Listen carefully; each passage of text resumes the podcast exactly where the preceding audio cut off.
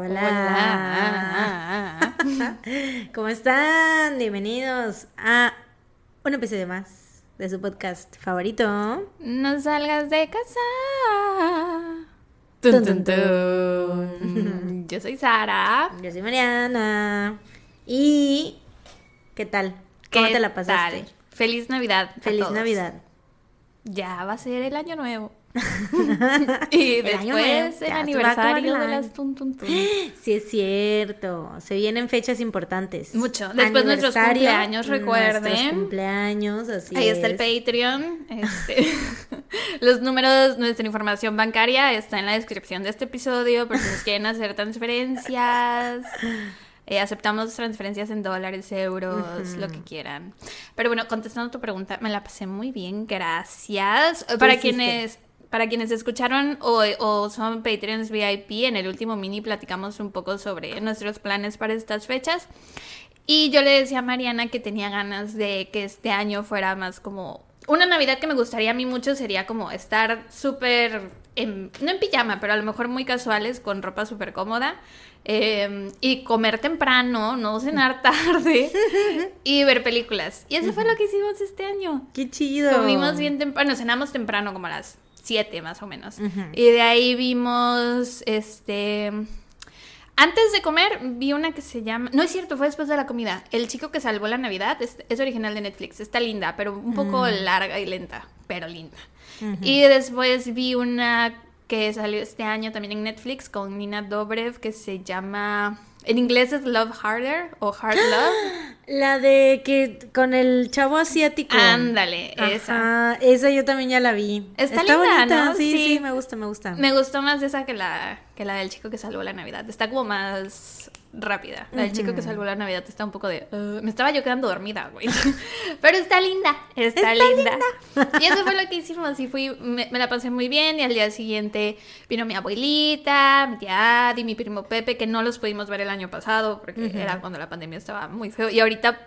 De mientras, por lo menos los casos están, eh, hay poquitos casos aquí en Veracruz, entonces nos juntamos. Qué bonito. Y ayer, no, no fue ayer, ¿fue antier?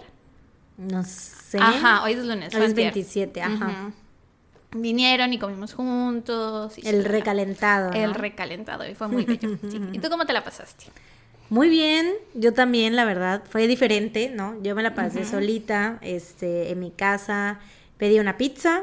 Fue una montaña rusa de emociones, porque primero pensaste que Ah. no la ibas a pedir, después Ay, sí la sí, pediste, después no había de la que querías, pero aún así te gustó. Me da mucha risa porque, o sea, yo le estaba contando, eso, obviamente Sara en su pedo, en su cena familiar ni me pelaba, ¿no? Pero yo así descargando todo, ya me imagino cuando lo leíste, te chutaste así todo de, de jalón, ¿no?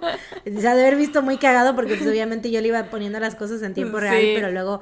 Cuando ya las leyó, pues obviamente ya había pasado todo, ¿no? Entonces era como de, no mames, no hay del- ya cerró Little Caesar, güey, ya cerró Domino's también, no, güey, vale, verga. que- Ah, ya, güey, ya tuve que pedir una de Pizza Hut, está buena, que no sé qué. Y ya fue como que todo ya cuando ya había pasado, ¿no? Pero, pero sí, hice eso y, o sea, bueno, pedí una pizza e hice maratón de películas de Navidad. Vi El Regalo Prometido.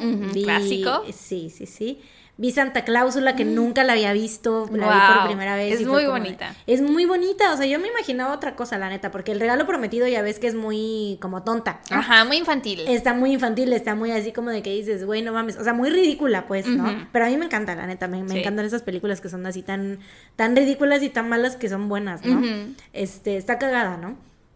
Y de Santa Cláusula me esperaba algo similar, como que muy infantil o muy así de que te ibas a decir así que, ay, no mames, o no sé. Pero no. Pero, güey, estoy bien chida. O sea, incluso le decía a Sara que tiene como que mucho, o sea, muchas cosas de humor para adultos, ¿no? Ajá. O sea, cosas que, que son, se ve que lo hicieron así adrede, ¿no? Que está como que para toda la familia, ¿no?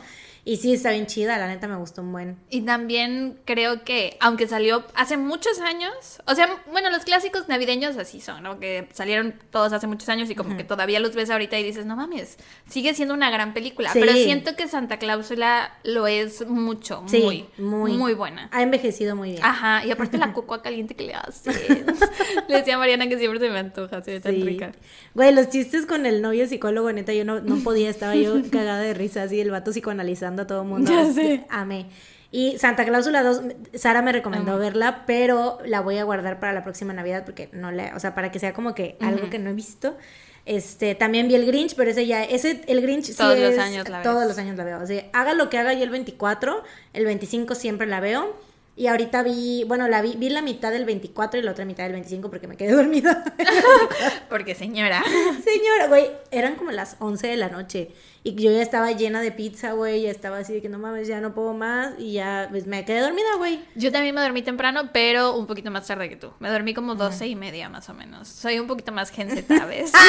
Soy un poco más Que eres joven. un poco más genseta que yo, sí, sí, sí. Güey, pero es que no entiendo por ese, qué. ese mes que me lleva, esas tres semanas que pero, me llevas. Y es al revés, porque tú eres más joven Ah, que yo. es cierto, güey, yo soy más Yo soy joven. de enero Bueno. 3 de febrero. Pero es que tal vez porque estoy más recorrida, yo creo, por la vida. Puede ser, sí. Este, te iba a decir que.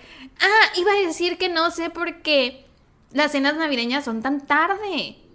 O sea, ¿por qué no podemos cenar más temprano? Ah, las cenas, Ajá, ajá, por ejemplo, ajá. aquí en mi casa este fue el primer año que cenamos temprano y, güey, fue fabuloso, maravilloso, lo mejor que iba a pasar en toda la vida, porque si te esperas ya hasta en la noche, ya estás, estás- cansado, te estás muriendo de de hambre. y seguramente ya estuviste picando pan y no te va a caber toda la deliciosa comida. Entonces, sí, yo voto porque las cenas navideñas sean más bien como tardeadas. Tardeadas. Es más, desayuno navideño, brunch navideño. Brunch.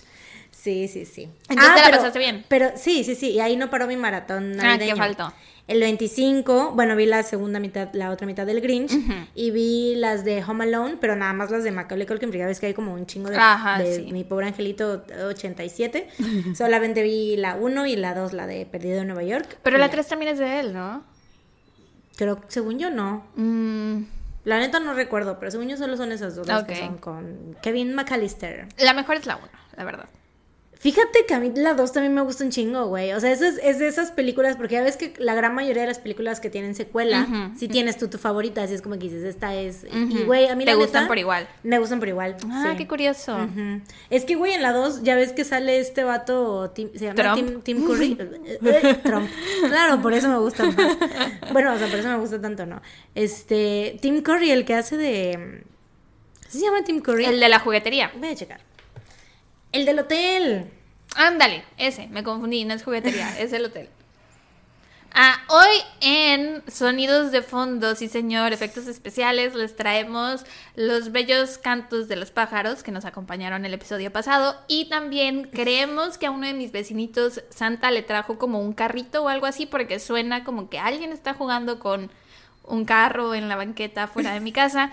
Entonces, escuchan las rueditas. así, ajá, entonces ya saben, sí señor, efectos especiales. Efectos especiales. Sí se llama Tim Curry. Este, me gusta mucho cómo actúa. O sea, verlo actuar, no Es sé. chistoso. Me hace feliz. Sí, es muy chistoso. Bueno, eso es todo por el departamento navideño. Creo que sí. Eh, tenemos un anuncio muy importante eh, que hacer. y las dos con miedo. Eh, Sí. Tenemos algo que decirles. Tenemos algo que decirles. Este, este es el último episodio del año y eh, pues nos vamos a tomar unas pequeñas vacaciones. O sea, no vacaciones, vacaciones, va a ser una semana. Una semana de, vacaciones, descanso. pero solo sin episodio, porque vamos a estar activas en redes. Así, va, así. Así. Justo así. Vamos a estar eh, subiendo contenido todos los días. Bueno, a YouTube todos los días vamos a estar subiendo un episodio nuevo de los viejitos por si quieren ir ahí. Que de hecho, no sé si te diste cuenta que el 25, el episodio que se subió el 25 fue el que era temático de Navidad del año pasado. ¡Wow! Los astros se alinearon. ¡Wow! ¿Tú te diste cuenta que así sería cuando lo programaste? Cuando o- lo programé, o no, ya cuando lo subió? vi que ya estaba dije, ay, a ver cuál se habrá publicado hoy, que es 25. ¡Wow! Tras el temático, sí. Yo Wow. quedé, güey. neta quedé. Serendipity. Sí. No, no, no. Nare, no.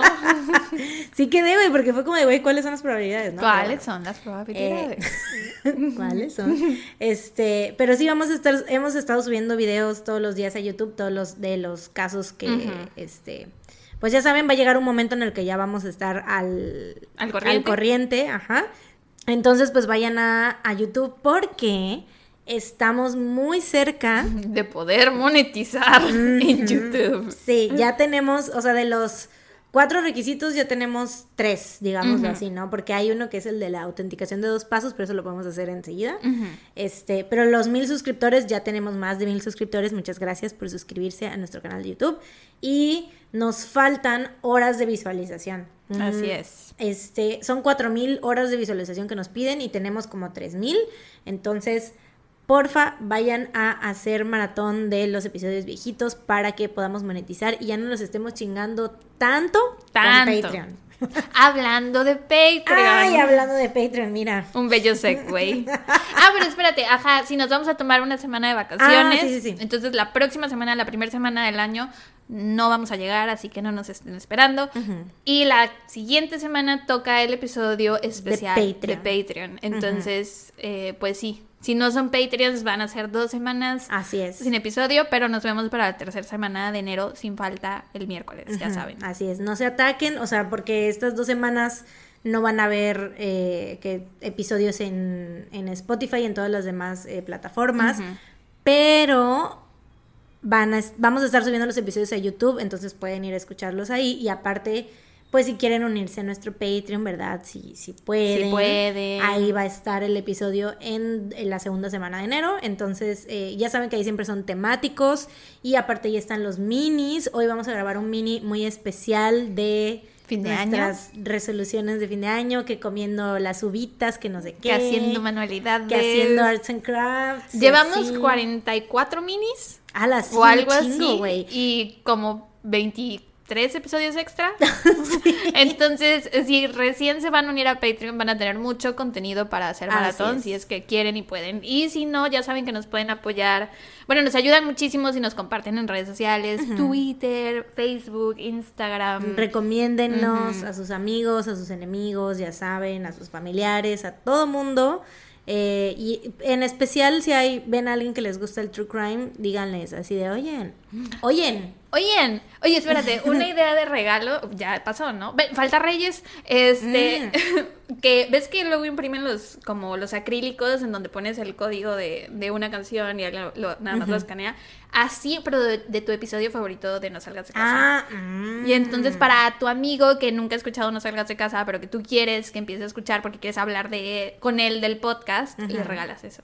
Claro, súper buena idea de para dejarlo en el árbol de Navidad. y bueno, una foto Reyes. de Mariana y una foto mía. Sí, pósters, cartones de tamaño real. Reales, sí. Medimos 1.50, yo mido 1.58, Y yo menos. Y eso, Sara- Como unos 57. 1.57. o sea, los pueden hacer de ese tamaño más o menos y ya. Ideas de regalo. tun, tun, tun. Pues sí, pero bueno. Ya eso Eh, es todo lo que tenemos para ahorita. Creo que sí, esténse pendientes de nuestras redes, ya saben, vamos a estar haciendo cosas cuando ahorita que no que no hayan episodios, pero creo que ya lo dijimos, creo que ya lo repetí, pero para que sepan otra vez Para que no se les olvide. les quede pegado en, en la cabeza. Eh, y pues ya, ¿no? Vamos a comenzar con el episodio. El último, El último del año. episodio del año. Bueno, esta semana me toca empezar a mí y ¿Les les darás contexto? Sí, les voy a contar una historia.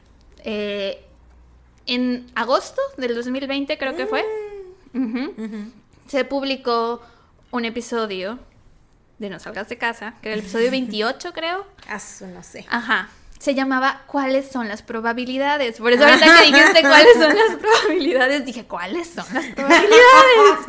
Así se llamaba, creo, no estoy 100% segura. Sí. Este, pero ese episodio estuvo al aire nada más como cinco horas más o menos, lo dimos de baja casi enseguida porque tuvimos un problema con el episodio. Y entonces, pues ahí Mariana cubrió un caso, yo cubrí, un ca- cubrí un caso. Y el caso que cubrí, la verdad es que era un caso que a mí me parecía muy interesante y todavía conservaba yo mis notas de ese episodio, o sea, de ese caso.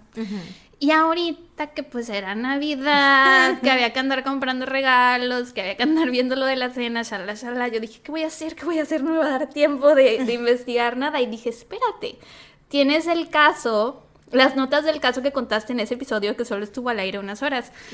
Y pues decidí que ese es el que les voy a contar ahorita. Estoy casi segura que muy poquitos de ustedes lo han escuchado. O sea, aquí, en No de Casa, a lo mejor ya lo conozcan.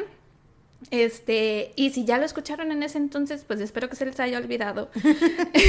A mí se me olvidó, o sea, Ya sé más o menos lo que pasa, pero Ajá, no, como a grandes no rasgos, ¿no? recuerdo bien los detalles, la neta, sí, no, ya tiene más de un año. Y lo refresché un poco. Mm. Le, o sea, busqué como más fuentes de información y le agregué unas cosillas que, que no estaban claras la última vez. Ok. Entonces, hoy les voy a hablar sobre los asesinatos del alfabeto. Em, que ocurrieron entre 1971 y 1973 en Rochester, Nueva York. Y se llaman los asesinatos del alfabeto porque las víctimas, que fueron tres niñas pequeñas, tenían la misma inicial para nombre y apellido. Y aparte sus cuerpos fueron encontrados en lugares que empezaban con la misma letra. O sea, es como si yo fuera Sara Sosa y me encuentran en Sinaloa o algo así. ¿no? Entonces, la primer víctima fue la pequeña Carmen Colón. Ella era puertorriqueña, de cabello oscuro, tenía una gran sonrisa y tenía solo 10 años cuando fue asesinada. Era muy pequeñita, medía menos de 1,20, güey. O sea, medía 1,19, casi 1,20. y pesaba menos de 30 kilos, o sea, era chiquitita. Sus papás estaban separados, vivía con su madre Guillermina, su tío Miguel y sus abuelos en un vecindario muy peligroso. Estudiaba en una escuela católica y tenía dificultades de aprendizaje. Vivían en una zona bastante peligrosa, te digo, ¿no? Entonces no la dejaban salir a hacer nada, ni que a la tienda que está a media cuadra, sola, jamás, nunca. De hecho, estaba yo pensando, güey, que yo soy la menor, la menor de mis hermanas, ¿no? Y yo me acuerdo que a Pili y a mí, que es mi hermana, la de en medio, sí nos dejaban ir solas. O sea, yo estaba chiquita, pero pues me mandaban con mi hermana mayor, que habrá tenido ocho años, Pilo, güey. E íbamos solas caminando a la tienda de que por la coca, que por las tortillas. Oh, no. wow. Güey, yo no, yo no dejaría. a Yo mis tampoco. hijos. O sea, después de. No, no, no. Entiendo que eran otras épocas, cuando nosotras éramos niñas. Pero, precisamente, ¿no? O sea, por eso sucedían cosas en ese entonces, porque como la gente era más confiada, Ajá. por eso. O sea, es Sí. como que todo es un efecto dominó. O sea, mientras más te confías, más pasan Ajá. esas cosas. Y bueno, por ejemplo, aquí, pues todos los vecinos nos conocían y supongo que por eso mis papás se sentían con la confianza de dejarnos ir solas. Y pues aparte, me imagino que les podía mucho la hueva de ir a la tienda a ellos, ¿verdad? Güey, es que, o sea, para eso tienes para eso tienes a los hijos, para, que vayan a la tienda a comprarte refresco a la hora de la comida. Para que cuando se sienten a comer, digas, ay, no hay coca. Pili, Sarita, vayan por una coca a la tienda. Sí, neta, ya voy a comer. Pero bueno, te decía que yo creo que por eso nos dejaban ir solas, porque todos los vecinos nos conocían y pues había niños y así, pero pues en cualquier momento podía pasar algo, ¿no? Pero bueno, afortunadamente nunca pasó. En fin, el punto es que esta Carmen no la dejaban ir a la tiendita nunca sola. Su abuelo Félix siempre insistía en acompañarla para asegurarle, asegurarse de que no le fuera a pasar nada. Em, el 16 de noviembre de 1971, a las 4.20 de la tarde más o menos, Guillermina, madre de Carmen, le pidió a Félix, el abuelo, que acompañara a Carmen a la farmacia porque necesitaba un medicamento. Y la farmacia estaba a 10 minutos caminando de la casa, ¿no? Pero Carmen ese día les dijo así de, ay, por favor, déjenme ir sola, solo por esta vez, no me va a pasar nada, voy y regreso rápido, ya soy una niña grande. Ya eran las por 4 hoy". de la tarde, o sea, no es como que fueran las 10 de la noche. ¿no? Exacto. Y así es solo por hoy, solo ¿Cuántos por esta años vez. tenía? Tenía, creo que 10, déjame Mm. ver, sí, 10 años. Ajá. Entonces, primero Guillermina, que su mamá le dice así de, no, no va a seguir sola, no, pero Carmen insistió, insistió, insistió tanto. Y es que ya era como que justo esa edad en la que ya te empiezan a, te tienen, o sea, porque llega una Sí, edad en la te que te tienen tienen que que, dejar. soltar, sí, sí, sí. Entonces ya a esa edad ya es cuando vas como por cuarto, quinto de primaria, ¿no? Que ya es como que si ya no te estás tan empiezan pequeña. a pero- soltar un poco más. Pero sí, todavía, pues sí. Entonces le insiste tanto que al final la mamá le dio permiso de irse sola y esa fue la última vez que su familia la vio con vida. Que no me imagino, güey, el... Nunca dejo a mi hija que vaya sola a un lugar y el el día, día. el único día. Y tras. Qué poca madre. Eh, según testigos, Carmen llegó a la farmacia, intentó comprar lo que le habían encargado, pero no tenían listo el medicamento, así que se fue. El dueño de la farmacia dijo que parecía que Carmen tenía mucha prisa. Y le dijo así de, ¿por qué no regresas en 30 minutos? Para ese entonces ya voy a tener el medicamento listo. Y Carmen dijo, ok. Después de eso la vieron entrar a un coche que estaba estacionado ahí cerca, que parecía que le estaba esperando. Y ya. Su familia la reportó desaparecida a las 7.50 pm. Y resulta que ese día, aproximadamente 50 minutos de que Carmen se, se fue de la, de la, farmacia, muchos conductores vieron a una niña de cabello oscuro, desnuda de la cintura para abajo, corriendo por la carretera 490 interestatal, que parecía que iba moviendo los brazos, eh, escapando de un coche Ford Pinto de color oscuro y parecía que movía los brazos tipo pidiendo ayuda o como intentando llamar la atención de la gente. Y de pronto el coche del que parecía estar huyendo la alcanzó el conductor se bajó, la agarró y la subió al coche y arrancó y se fue. 38 personas vieron esto y nadie hizo nada. El efecto del espectador, güey. es como estás pensando que alguien más, o sea, no hablas porque estás pensando que alguien, alguien más, va a hablar o alguien más ya habló o alguien más va a intervenir. Y la verdad es que yo sí soy culpable de eso, pero, o sea, estaba pensando, por ejemplo, cuando se va la luz en mi casa o se va la luz en la cuadra, entonces digo, ay, ¿para qué lo reporto yo? Sí, seguramente uno de mis vecinos lo va a reportar, ¿no? Pero seguramente todos pensamos lo mismo. Ajá. Pero sí, claro, es, el efecto del espectador, como lo que hablábamos en el caso de Kitty Genovese. Kitty Genovese. Dos días más tarde, el cuerpo de Carmen fue encontrado cerca de esa misma carretera, la 490 interestatal, cerca de un pueblo llamado Churchville. Fueron dos niños los que la encontraron, que andaban en bici, y pues cuando vieron su cuerpo pensaron que era una muñeca, güey. O sea, porque estaba chiquita y muy mm. flaquita. Y pues me imagino que cuando ves algo así no piensas enseguida de es el cuerpo de una persona sin vida.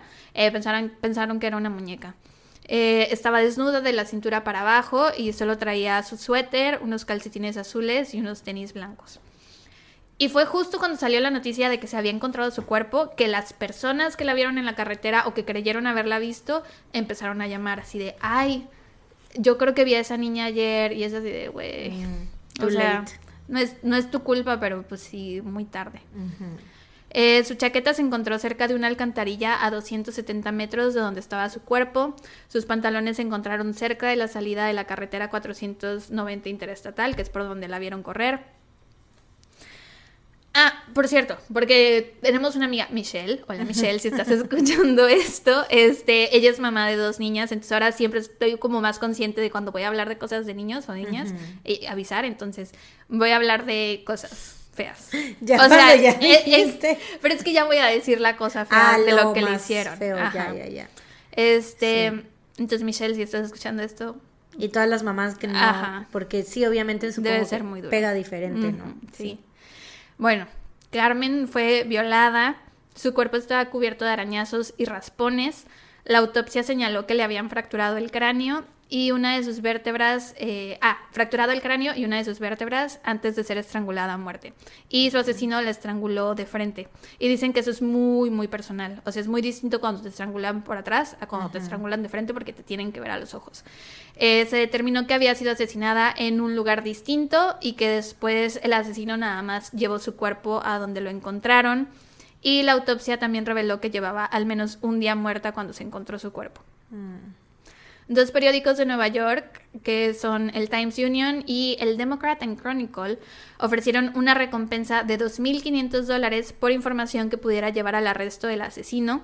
Toda la información eh, que el periódico recibía se mandaba a la policía y algo que me pareció muy como cuando todo el pueblo se une por una tragedia. Aquí muchos negocios y muchas personas particulares empezaron a recaudar fondos, se hicieron donaciones para que la recompensa fuera mayor y que así si alguien sabía algo, pues se animara todavía más a llamar, ¿no? Entonces al final juntaron más de 6 mil dólares, que eran 1970, o sea, ahorita 6 mil dólares aquí en México es una lana, en 1970 me imagino que más. Em, a inicios de 1972, cinco espectaculares de 9 por 3 metros se colocaron a lo largo de Rochester y todos tenían la pregunta, ¿sabes quién mató a Carmen Colón? Por favor ayúdanos antes de que esto pase de nuevo. Traía el número para comunicarse y hasta abajo decía tu identidad permanecerá por siempre en secreto y traía una foto de 2.4 metros de Carmen.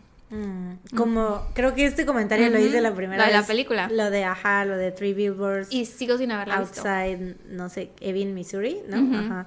Está, está muy bonita, güey. Bueno, no bonita, o sea, creo que no es el adjetivo correcto, pero está, está, está, buena. Emotiva, tal vez. Sí, sí, sí. Como que te toca la fibra del sentimiento. Es de la señora esta que ganó. Frances McDormand. La que hizo. ¿La que huyó? no me acuerdo si oyó o no. Pero creo que sí, suena algo muy Frances McDormand thing to do. sí, que ganó en... Ganó Mejor Actriz. Creo que por esa película ganó Mejor Pero también hace como dos años, en los Oscar que fueron con la pandemia del año pasado, Ajá. que ganó... Creo, creo que huyó. Re- recuerdo a alguien y A creo que ver. fue ella la que huyó. Ajá, checa. Por Víctor. Por Víctor. Do it for Víctor. Según yo se hizo así como que... "Au, au", o algo así. Sí, suena algo que ella haría.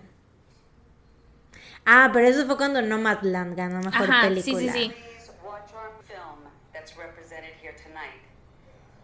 We give this one to our wolf. Se oyó.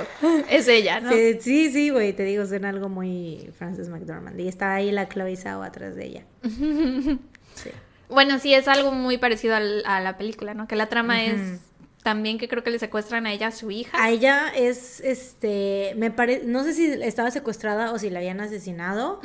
Y lo mismo era así como de que, o sea, cosas así para... Espectaculares, Sí, ajá. espectaculares, justo afu- en las afueras del pueblo, como exigiendo justicia, porque no habían como que hecho muy bien la investigación y así. Entonces, y ella era, o sea, obviamente estaba muy enojada, güey, era, me parece su hija la que le pasó. Y este... Y sí, o sea, era de que, pues, güey, quemando las estaciones de policía y toda la cosa. O sea, neta, un coraje, güey. ¿Y sabes si está basada en hechos reales? La neta, no, no sé. ¿Cómo se llama? Three Billboards Outside Ebbing, Missouri, creo. Bueno, ya saben, para que la vean. Yo también la tengo que ver Veanla porque... y yo la tengo que volver a ver porque claro No, no, se acuer- no te acuerdas y yo me acuerdo que lo mencionaste eh, cuando te conté el caso por primera vez y también dije, ay, la tengo que ver. No la he visto. Ahora sí la voy a ver. Hay que verla luego juntas. Sí. Mini. Mini. Para el siguiente mini. Mm, Vemos. Vemos porque con el Ah, aro, sí ay, cierto, no, no sí, volvemos a ver una pinche película para ningún No, mini, güey. No, no, no. Ah, ok. Entonces, se puso este, bueno, se pusieron estos espectaculares y la policía recibió muchas llamadas y muchas pistas, se entrevistaron a muchos sospechosos, pero al final todos fueron liberados porque o tenían coartada o la evidencia era circunstancial o lo que fuera. Y pues el caso de Carmen ahí quedó. La segunda víctima llegaría 17 meses más tarde. Eh, Wanda Walkowitz tenía 11 años de edad, era pelirroja de ojos azules, un poco más alta que Carmen, medía 1,40 y pesaba casi 35 kilos. Y quienes la conocieron la describen como un tomboy, dicen que era una niña muy energética y al igual que Carmen también tenía dificultades de aprendizaje y también iba a escuela católica. Vivía con su madre Joyce Wolkowitz y sus dos hermanas menores, Rita y Michelle, en un departamento arriba en una casa en la avenida D en Rochester, que de nuevo no era como el vecindario más seguro del mundo. A ellas no les iba bien económicamente, aparte de todo, porque su papá había fallecido de un infarto al corazón años antes y ahora su familia vivía del dinero que recibían de la seguridad social. Y cuando el papá falleció, Joyce, la mamá de Wanda, empezó a tener problemas de alcoholismo. Mm. Entonces Wanda tuvo una infancia bastante inestable y como era la hermana mayor de las tres, con una madre ausente por problemas de adicción, muchas responsabilidades que no le correspondían recaían sobre ella. El 2 de abril de 1973, aproximadamente a las 5 pm, Joyce manda a Wanda al supermercado a comprar unas cosas, a un lugar llamado Hillside Delicatessen, porque pues eran los 70 y las niñas de 11 años iban a hacer el súper solas. Eh, Wanda llega al súper, porque o sea, no la mandó a comprar leche o la coca o algo así, la mandó a hacer el súper. Eh, el súper estaba a unas cuadras de distancia, eran como 5 minutos caminando nada más. Compra dos litros de leche, paquete de pañales, sopa, pan, cupcakes, atún, comida para gato y comida para perro. El del súper se lo empaca todo en una sola bolsa para que Wanda pueda caminar con todo en las manos. Eran 8 dólares con 52 centavos en total, pero ella no llevaba dinero, entonces lo anotaron en la lista de la familia para que después su mamá fuera a pagarlo. ¿Cuántos años tenía? Ella 11. Mm, mm. La mamá iba a pagar, iba a liquidar en el súper, no sé si cada fin de semana o cada fin de mes, pero bueno. Wanda sale de la tienda con la bolsa de las cosas y empieza a caminar de regreso a casa, pero nunca llega. Joyce, que es la mamá, empieza a preocuparse porque su hija ya se había tardado mucho. Entonces manda a su otra hija, Rita, que tenía nueve años, a buscar a Wanda, que tenía 11 años. Un amigo de Rita la acompaña, o sea, dos niños de nueve años buscando a la de once que está perdida, que es así de, güey. O sea, entiendo que la mamá tenía problemas, pero también es frustrante de por qué andaban solitos. Entonces, un amigo de Rita la acompaña y la buscan por todas partes, pero no encontraron a Wanda por ningún lado. A las 8 pm, Joyce llama a la policía y reporta a Wanda como desaparecida.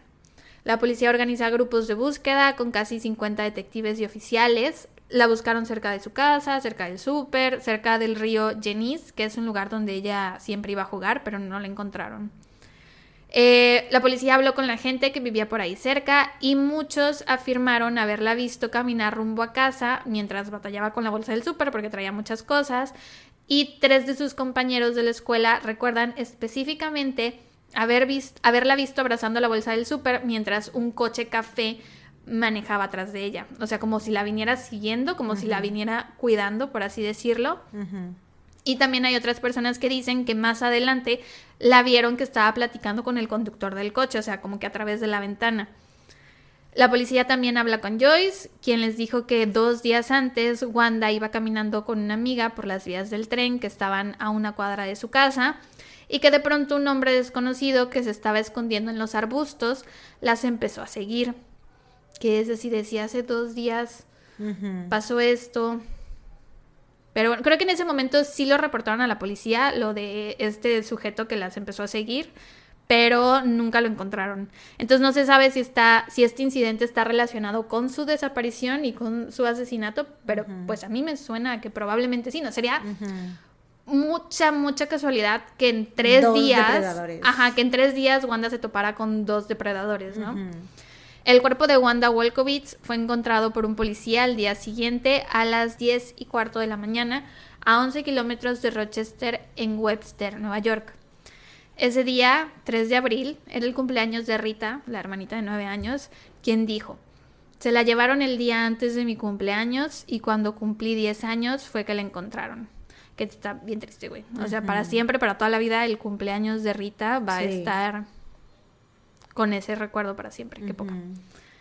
Su cuerpo fue encontrado boca abajo, con la misma ropa que traía el día anterior, que era un vestido de cuadros azul con blanco, unas calcetas y unos tenis.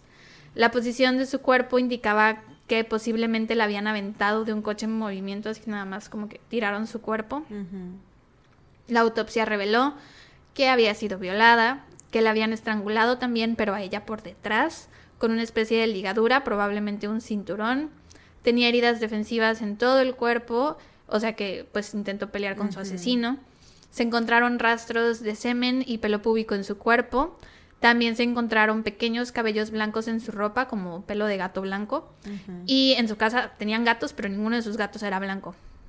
Eh, aparte, en su estómago se encontró natilla, que por la autopsia se pudo determinar que la tuvo que haber comido momentos antes de su asesinato y pues ella no compró natilla en el súper y no traía dinero, entonces se cree que su asesino debió darle esa natilla.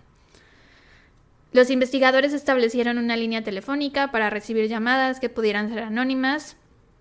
Se repartieron volantes por todo Rochester. Se ofreció una recompensa de 10 mil dólares para quien tuviera información que llevara al arresto del asesino. En septiembre de 1973, una estación de televisión local llamada Walker, como Work, pero Walker, anunció que transmitirían una reconstrucción del secuestro de Wanda. El 21 de octubre se transmitió y duró 30 minutos y se le pidió varias veces al público que por favor, si tenían información, contactaran a las autoridades y shalala. Y cuando terminó el, eh, la transmisión, más de 200 personas llamaron a la policía. Fueron muchísimas llamadas y una... que Es que hice como, mm", pero no me salió el sonido. Te lo tragaste. o sea, como que mi, mi garganta se lo hizo. y aparte es como si se te cerrara aquí. Güey, estuvo cagado porque yo lo sentía dentro de mí y sentí, pero no, no salió. Pero bueno. este, una de estas llamadas de las 200 que recibieron llevó al arresto de un individuo que era un hombre de 30 años que había sido arrestado en el pasado por abuso sexual infantil. Mm. Lo entrevistaron por 12 horas, pero lo dejaron libre porque pasó el detector de mentiras. Mm, ahí va. Pero pues los 70.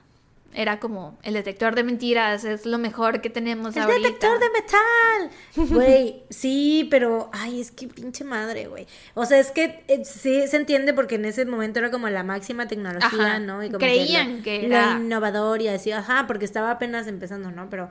Y pues el ADN no se lo tomaban todavía. Pues, o sea, era como que a- algunos recolectaban así de que semen, eh, no sé, todo Sangre. ese tipo de cosas, ajá, sangre, pero.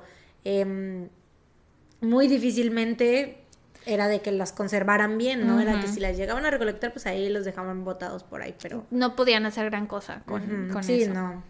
Solamente las personas visionarias, con mente de tiburón. Que las, que las guardaron y dijeron, a lo mejor en el futuro. En el futuro En el futuro se podrá usar, sí. Ujú. Pero bueno, este güey lo dejaron libre porque pasó el detector de mentiras. Los investigadores armaron un perfil psicológico del posible sospechoso al que estaban buscando por ambos casos, que ya empezaban a creer que estaban relacionados, pero nada de esto rindió frutos. Aparte el perfil era, el perfil era como muy amplio, o sea, era como de un hombre entre 25 y 35 años, que tenga eh, como Dos ojos, una nariz, una dos boca. orejas, puede que tenga cabello, puede que no, camina con dos patas erguido, Dos patas. y la gente que camina así. A cuatro patas. Todos así, a huevo, estoy libre. yo no soy, yo no soy. Este, no, era como muy así, muy amplio, de que 25 a 35 años. Muy ambiguo, ¿no?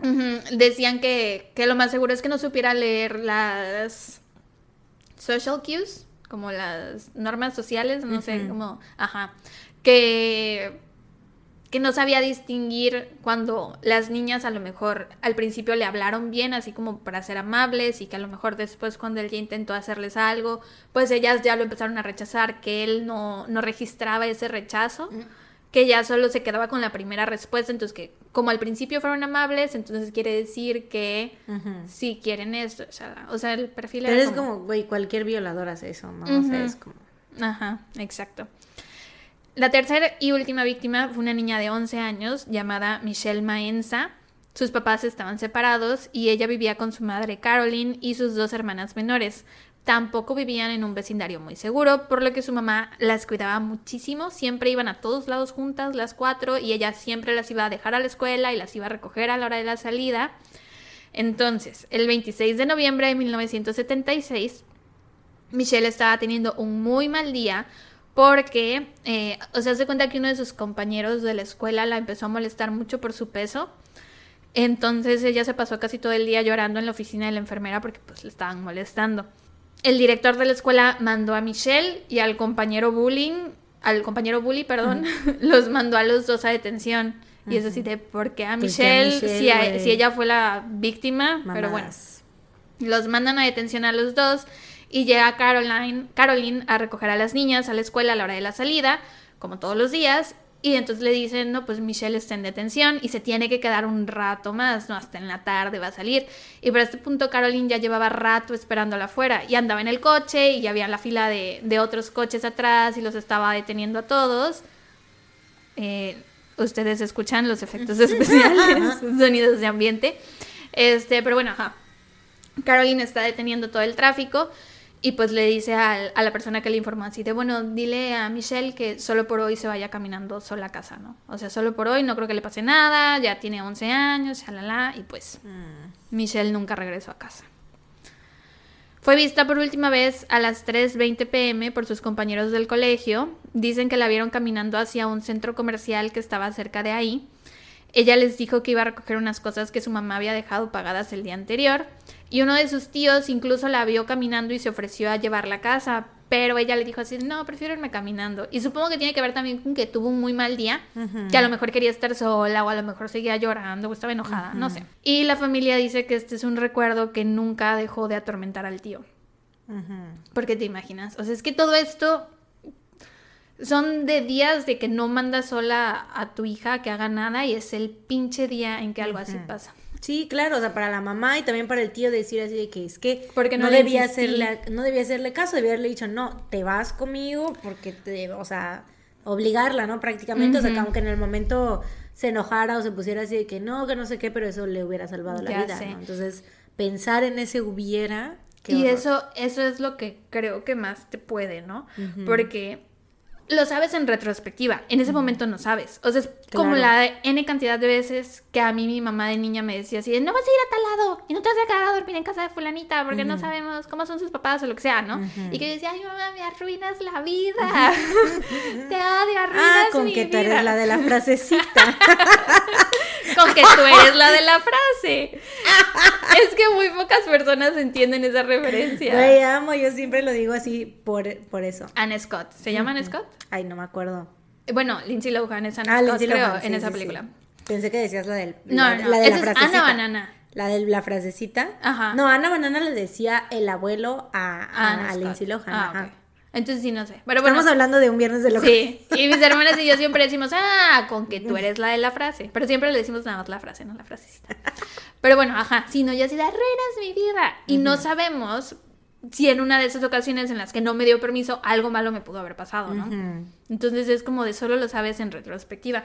Me acuerdo que cuando fue el accidente en 2017, eso nos pasaba a la Bessie, a Lore y a mí, porque salimos de casa, ¿no? E íbamos como a tres cuadras y la Bessie se dio cuenta que no traía su teléfono. Entonces dijimos, pues nos regresamos a la casa por tu teléfono. Y la Bessie decía, no, me, me voy sin celular, no lo necesito. Si nos hubiéramos regresado por el celular, no hubiéramos No chocado, chocado. porque esa camioneta hubiera pasado antes o antes de nosotras, ajá, entonces no hubiéramos chocado. Y por mucho tiempo fue ese, ese darle vueltas a si tan solo hubiéramos regresado, si tan solo hubiéramos regresado, si tan solo hubiéramos regresado. Entonces no me imagino, o sea, y eso que del accidente las tres pues Salieron salimos bien. Entonces no me imagino cómo debió ser para la Sí. familia de, de Sí, es que en todas las situaciones que pasa algo, tú dices, güey, si tan solo ese día hubiera hecho otra cosa. Porque sí es así, o sea, es un efecto mariposa, ¿no? Sí. O sea, todas las pequeñas cosas, las pequeñas decisiones que tomas del día a día que no las piensas ni siquiera, todo repercute. En tu ano. Me acuerdo que había, creo que era un episodio de Lizzie McGuire, que era, te dividían la, la pantalla en dos. Y entonces en uno Lizzie tomaba una decisión y en el otro otra. Y entonces veías cómo cambiaba al final el día, ajá, dependiendo de que si tomaba jugo de naranja o jugo de uva o lo que sea. Y era muy interesante. Sí, Pero bueno, sí la recuerdo. ¿sí? Sí. Entonces sí era de Lizzie McGuire. Es que no estaba segura. O bueno, según yo, no sé, tal vez estemos viviendo un efecto Mandela aquí tú y yo. Eh, un uh, Fuliadu. Foliado. Este, pero bueno, sí, pobre del tío de Michelle y pobre de su mamá. A las tres y media pm, un compañero del colegio dijo haberla visto llorando dentro de un coche beige. Ella iba en el asiento del copiloto y el compañero dice que el coche aparte iba súper rápido por una calle que se llama Ackerman y que aparte de ir rápido el coche se iba como moviendo, así como si hubieran dos personas peleando dentro del coche, que el conductor no pudiera ir manejando bien el... el ¿Cómo se llama? El volante. ¿Cómo se llama esa cosa que toco todos los días? Eh,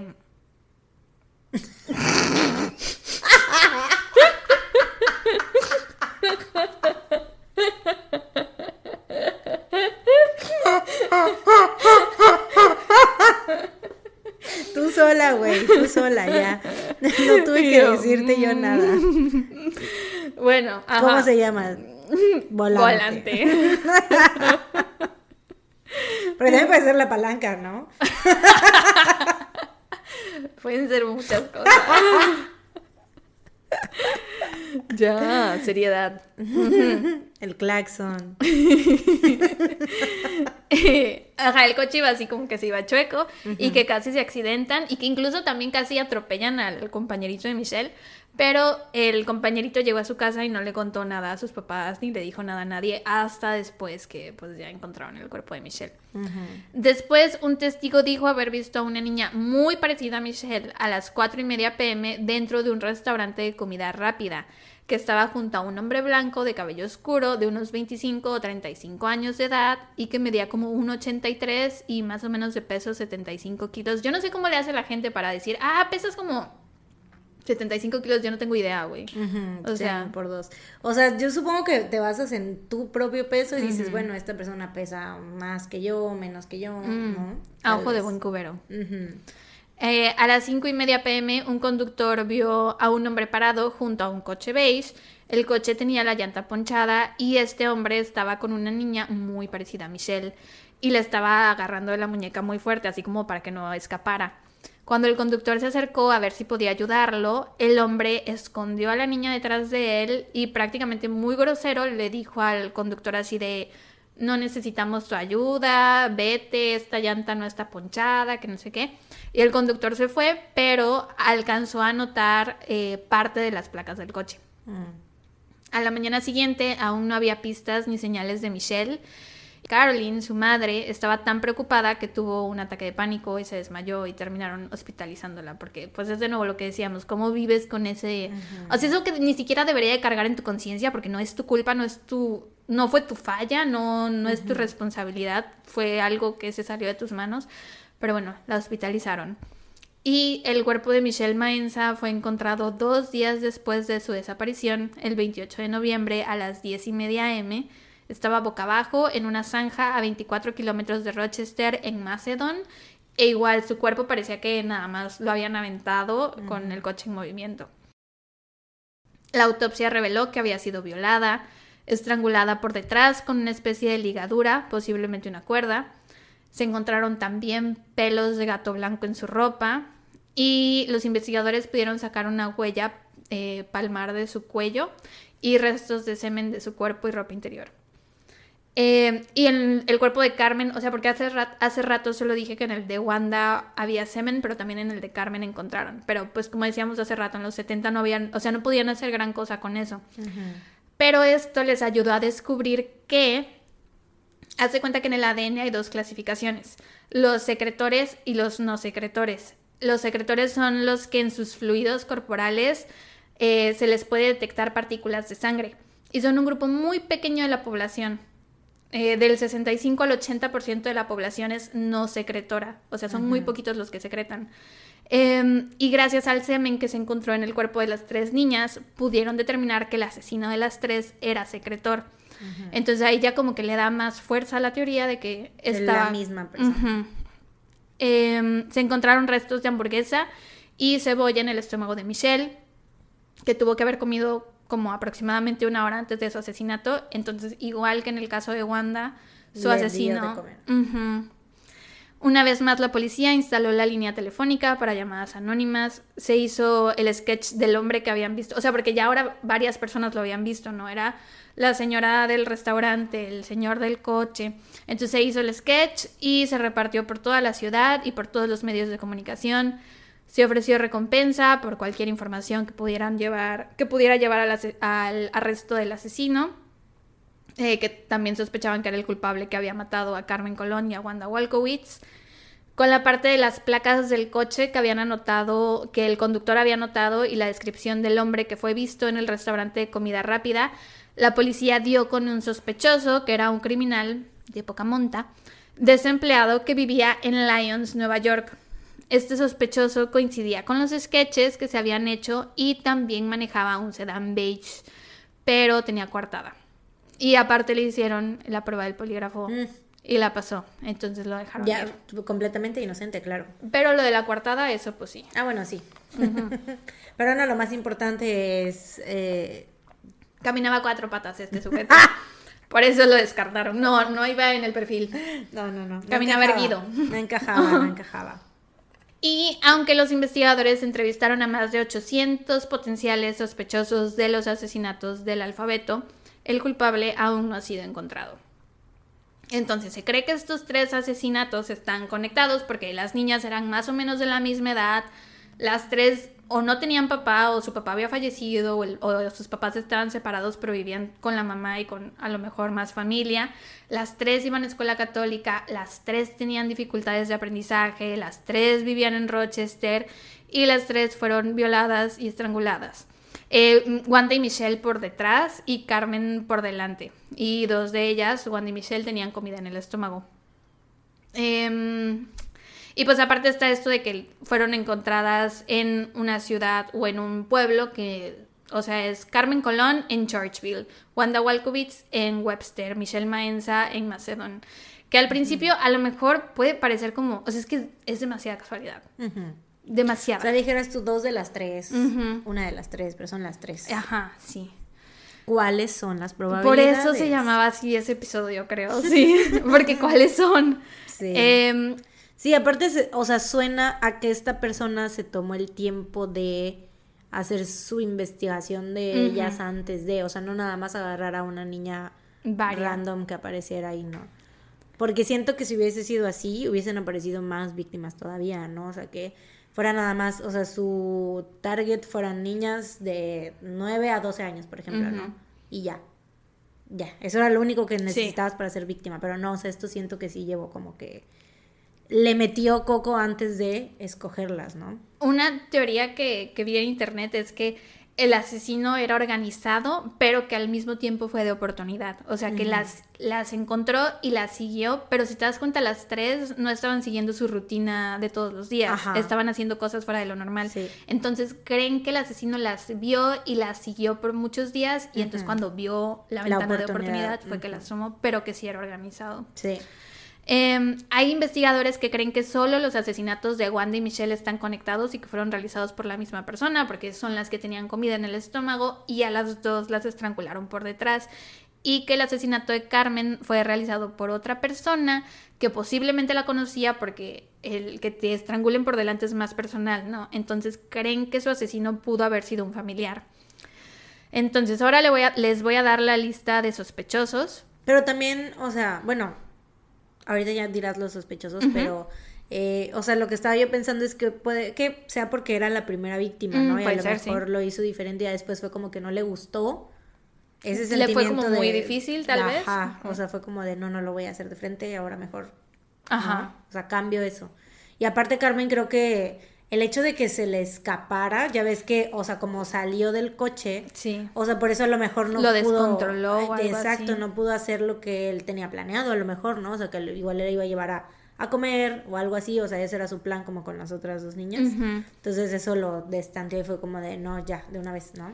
Eso que dices es interesante porque eh, parte de por qué creen que a lo mejor fue un familiar o alguien que la conocía es precisamente porque se le escapó, como si a lo mejor esta persona hubiera subido a Carmen a su coche sin la intención de asesinarla al principio y que entonces por eso se le escapó y que después la asesinó, pero también puede ser porque si era un asesino en serie que estaba cometiendo su primer asesinato, ¿no? Independientemente de si fuera familiar o no. Sí. Entonces sí creo que puede ser de ambas formas.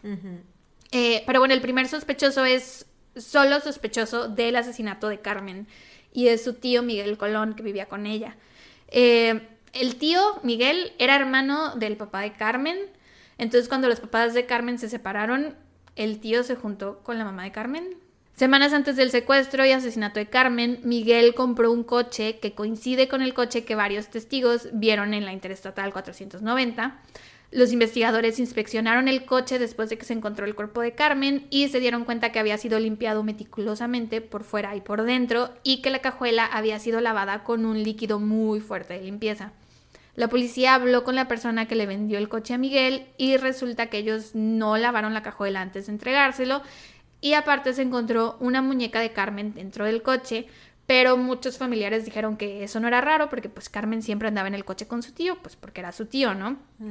Y también eso de que su coche estuviera súper limpio, yo no lo veo tan raro, güey. O sea, si compras un coche usado, pues lo lavas, ¿no? Lo lavas a conciencia porque está usado, yo creo, no sé.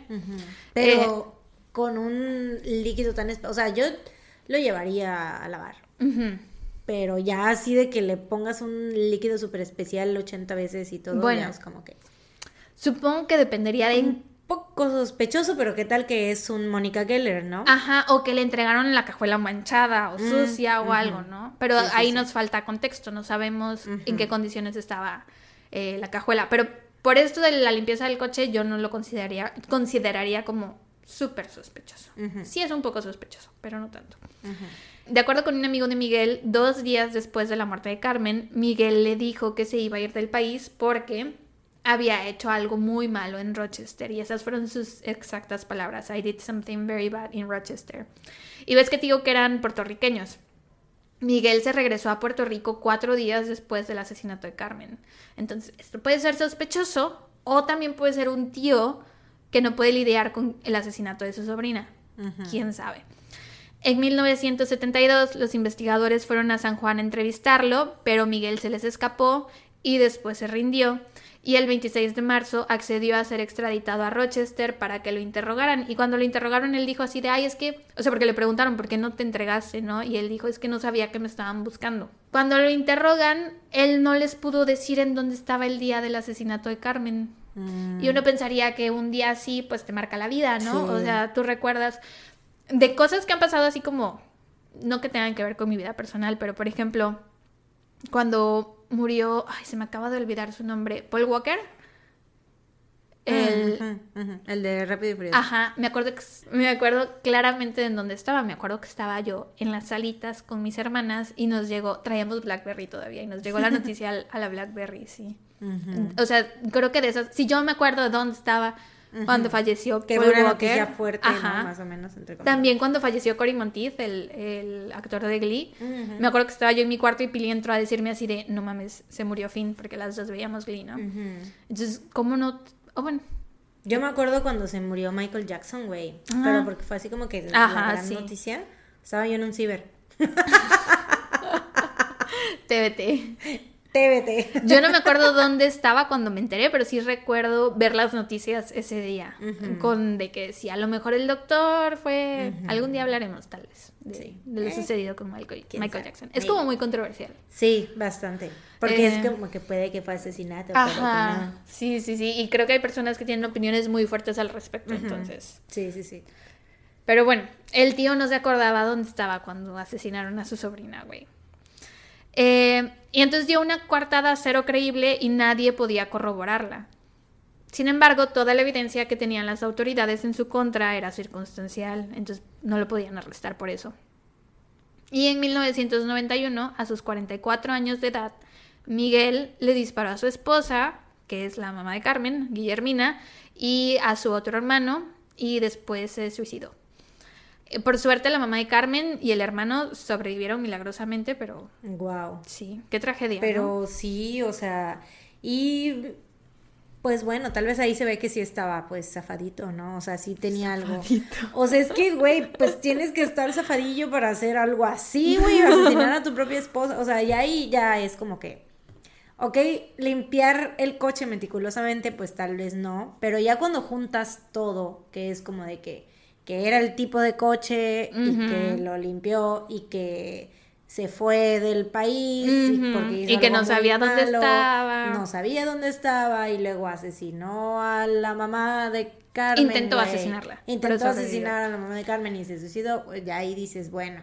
¿A ti no te parece, pues no sé si sospechoso, pero no lo sumarías a, a la lista que se casó con la viuda de su hermano? ¿No lo agregarías? Sí, también. Ah, ok, bueno, sí. sí. O sea, como que todas las cosas. Ajá, como que es cuestionable. O sea, Sí, eso no sí. lo vuelve directamente Bueno, el, el sospechoso, pero intento en de asesinato no es cuestionable. Eso sí es muy de que, Ah, sí, que, sí, que verga te pasa. Sí, sí, eso no es cuestionable. Lo demás... Lo demás sí es cuestionable. pero el intento de asesinato no, tienes toda la razón. ¿Asesinaste a alguien? Mm, cuestionable. No, no estoy convencida de si eres buena persona o no. No, no me consta todavía. ¿Te has casado con la viuda de tu hermano? Cuestionable. Eh, pero bueno, eso es por el primer sospechoso que es solo por Carmen Colón. El segundo sospechoso Sí, porque se llama... para los de las demás ya no estaba en. en Ajá, porque se fue a los cuatro días. El segundo se llama Denis Termini. Denis Termini era un bombero que tenía 25 años de edad cuando ocurrieron los asesinatos. Tenía muchos problemas con la ley y de hecho era conocido como el garage rapist o el violador de cocheras, porque entre 1971 y 1973 violó a al menos 14 adolescentes y mujeres jóvenes. ¿Y por qué no estaba en prisión? No lo sé. ¿Por qué seguía siendo bombero? ¿Por qué seguía siendo una, una persona de autoridad? Mm. O sea, y sus compañeros lo sabían, güey. Le decían el garage rapist. No me chingues. Pero bueno. ¿Qué, ve- qué, qué verga, güey. ¿Qué, qué clase de. Qué horror. Ya sé, güey. Mundo enfermo y triste. Maldito patriarcado. eh, Denis tenía un coche beige y vivía cerca de donde Michelle Maenza fue vista con vida por última vez.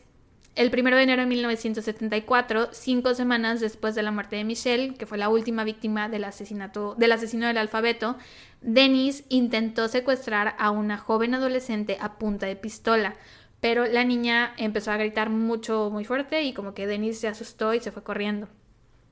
Poco tiempo después secuestró ahora sí a una joven de 18 años, pero un vecino vio todo y alertó a las autoridades.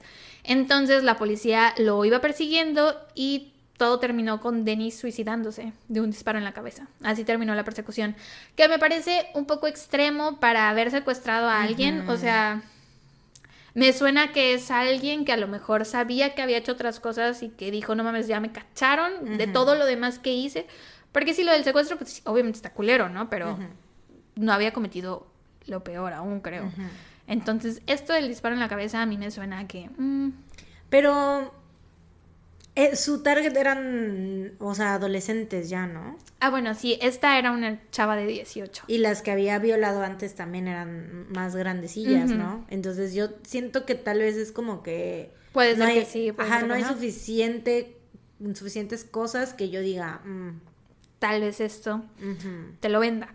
Examinaron su coche y se encontraron Pelos restos blancos. de pelo de gato blanco. Mm. ¿Te lo vende más?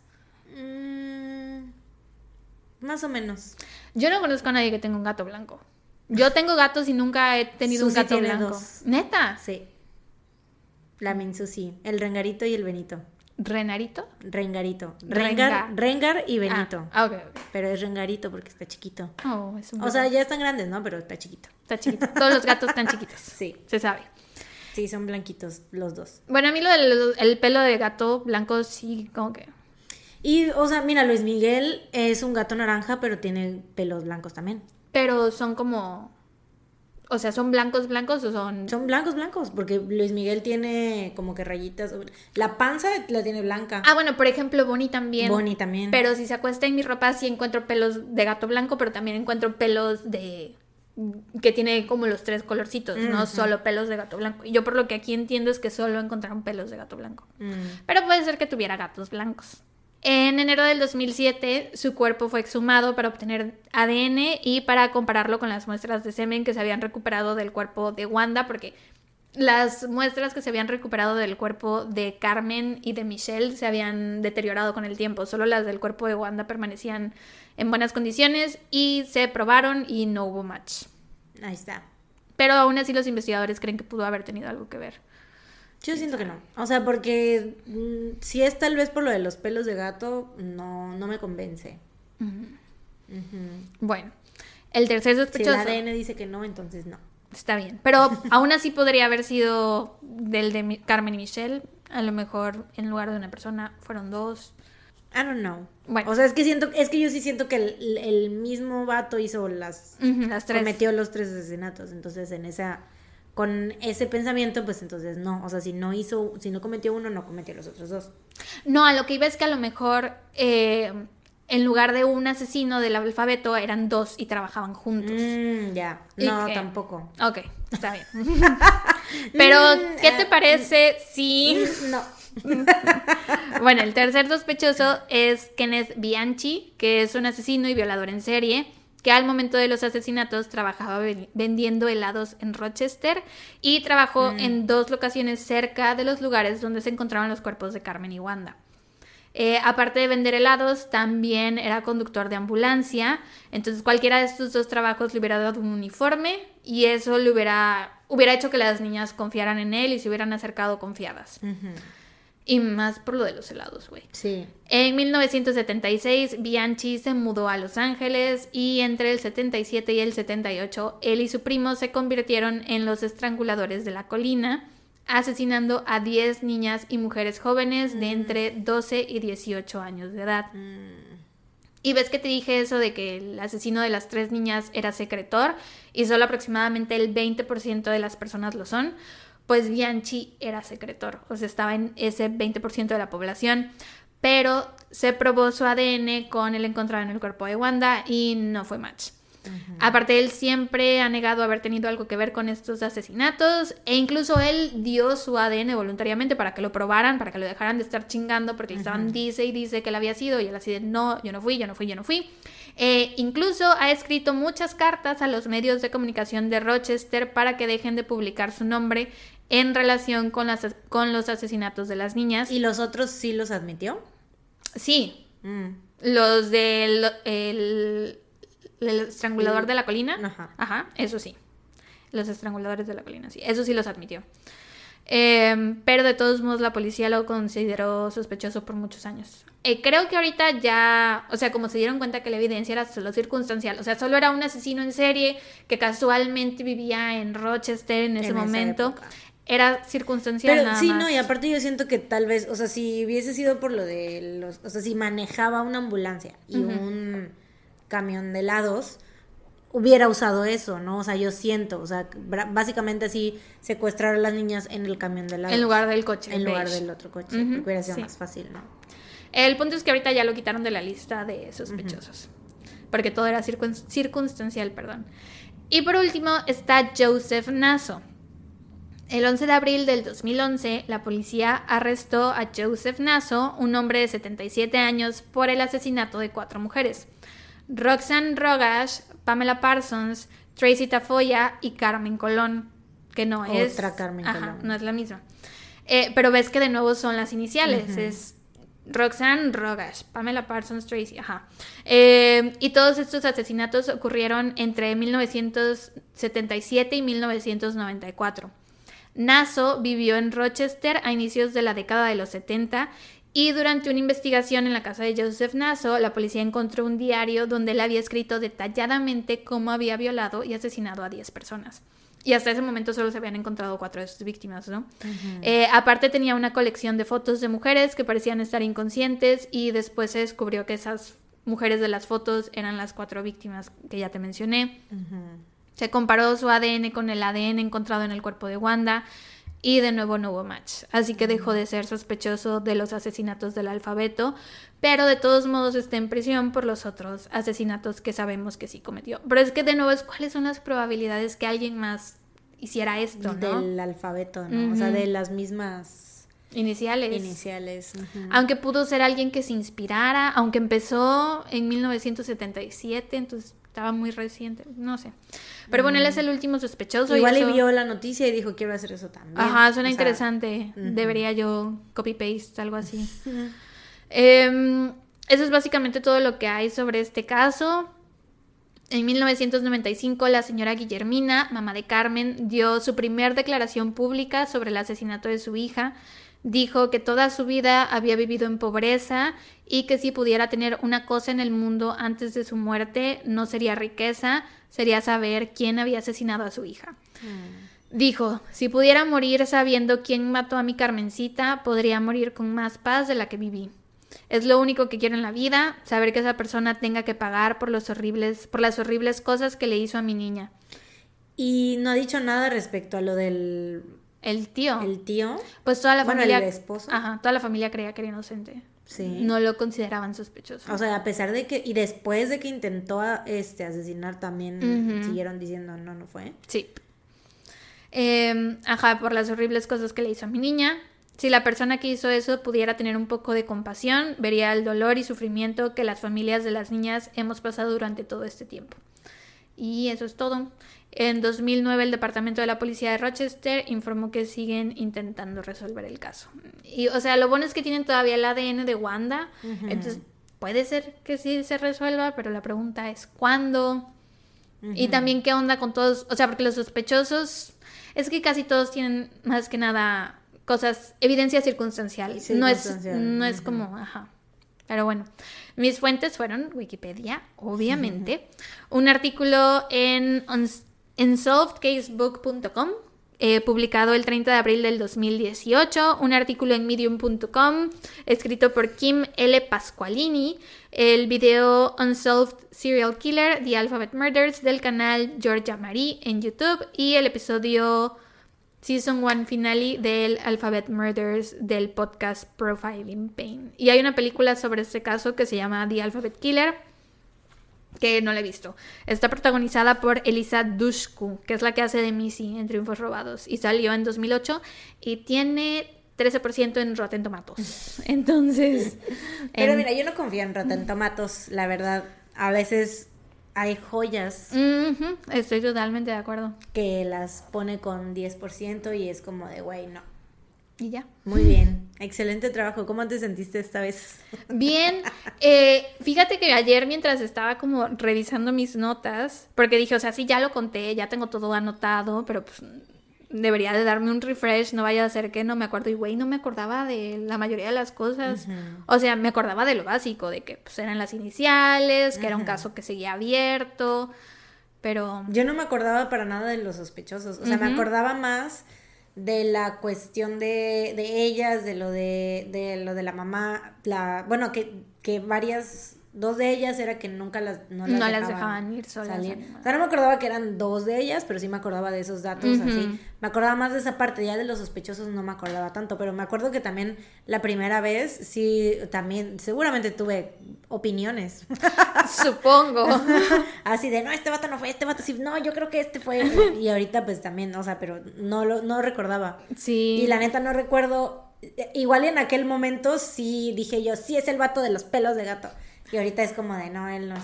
Hay que volver a escuchar el episodio, nada Ay, más, no. nada más tus opiniones del final. Y yo, ay, no. A ver si te fuiste por alguno de ellos. Ajá. Porque ese, ver, ¿por ese audio quién? todavía lo conservamos Mariana y yo, está Sí. ahí archivado en algún lugar. Entonces podemos checar.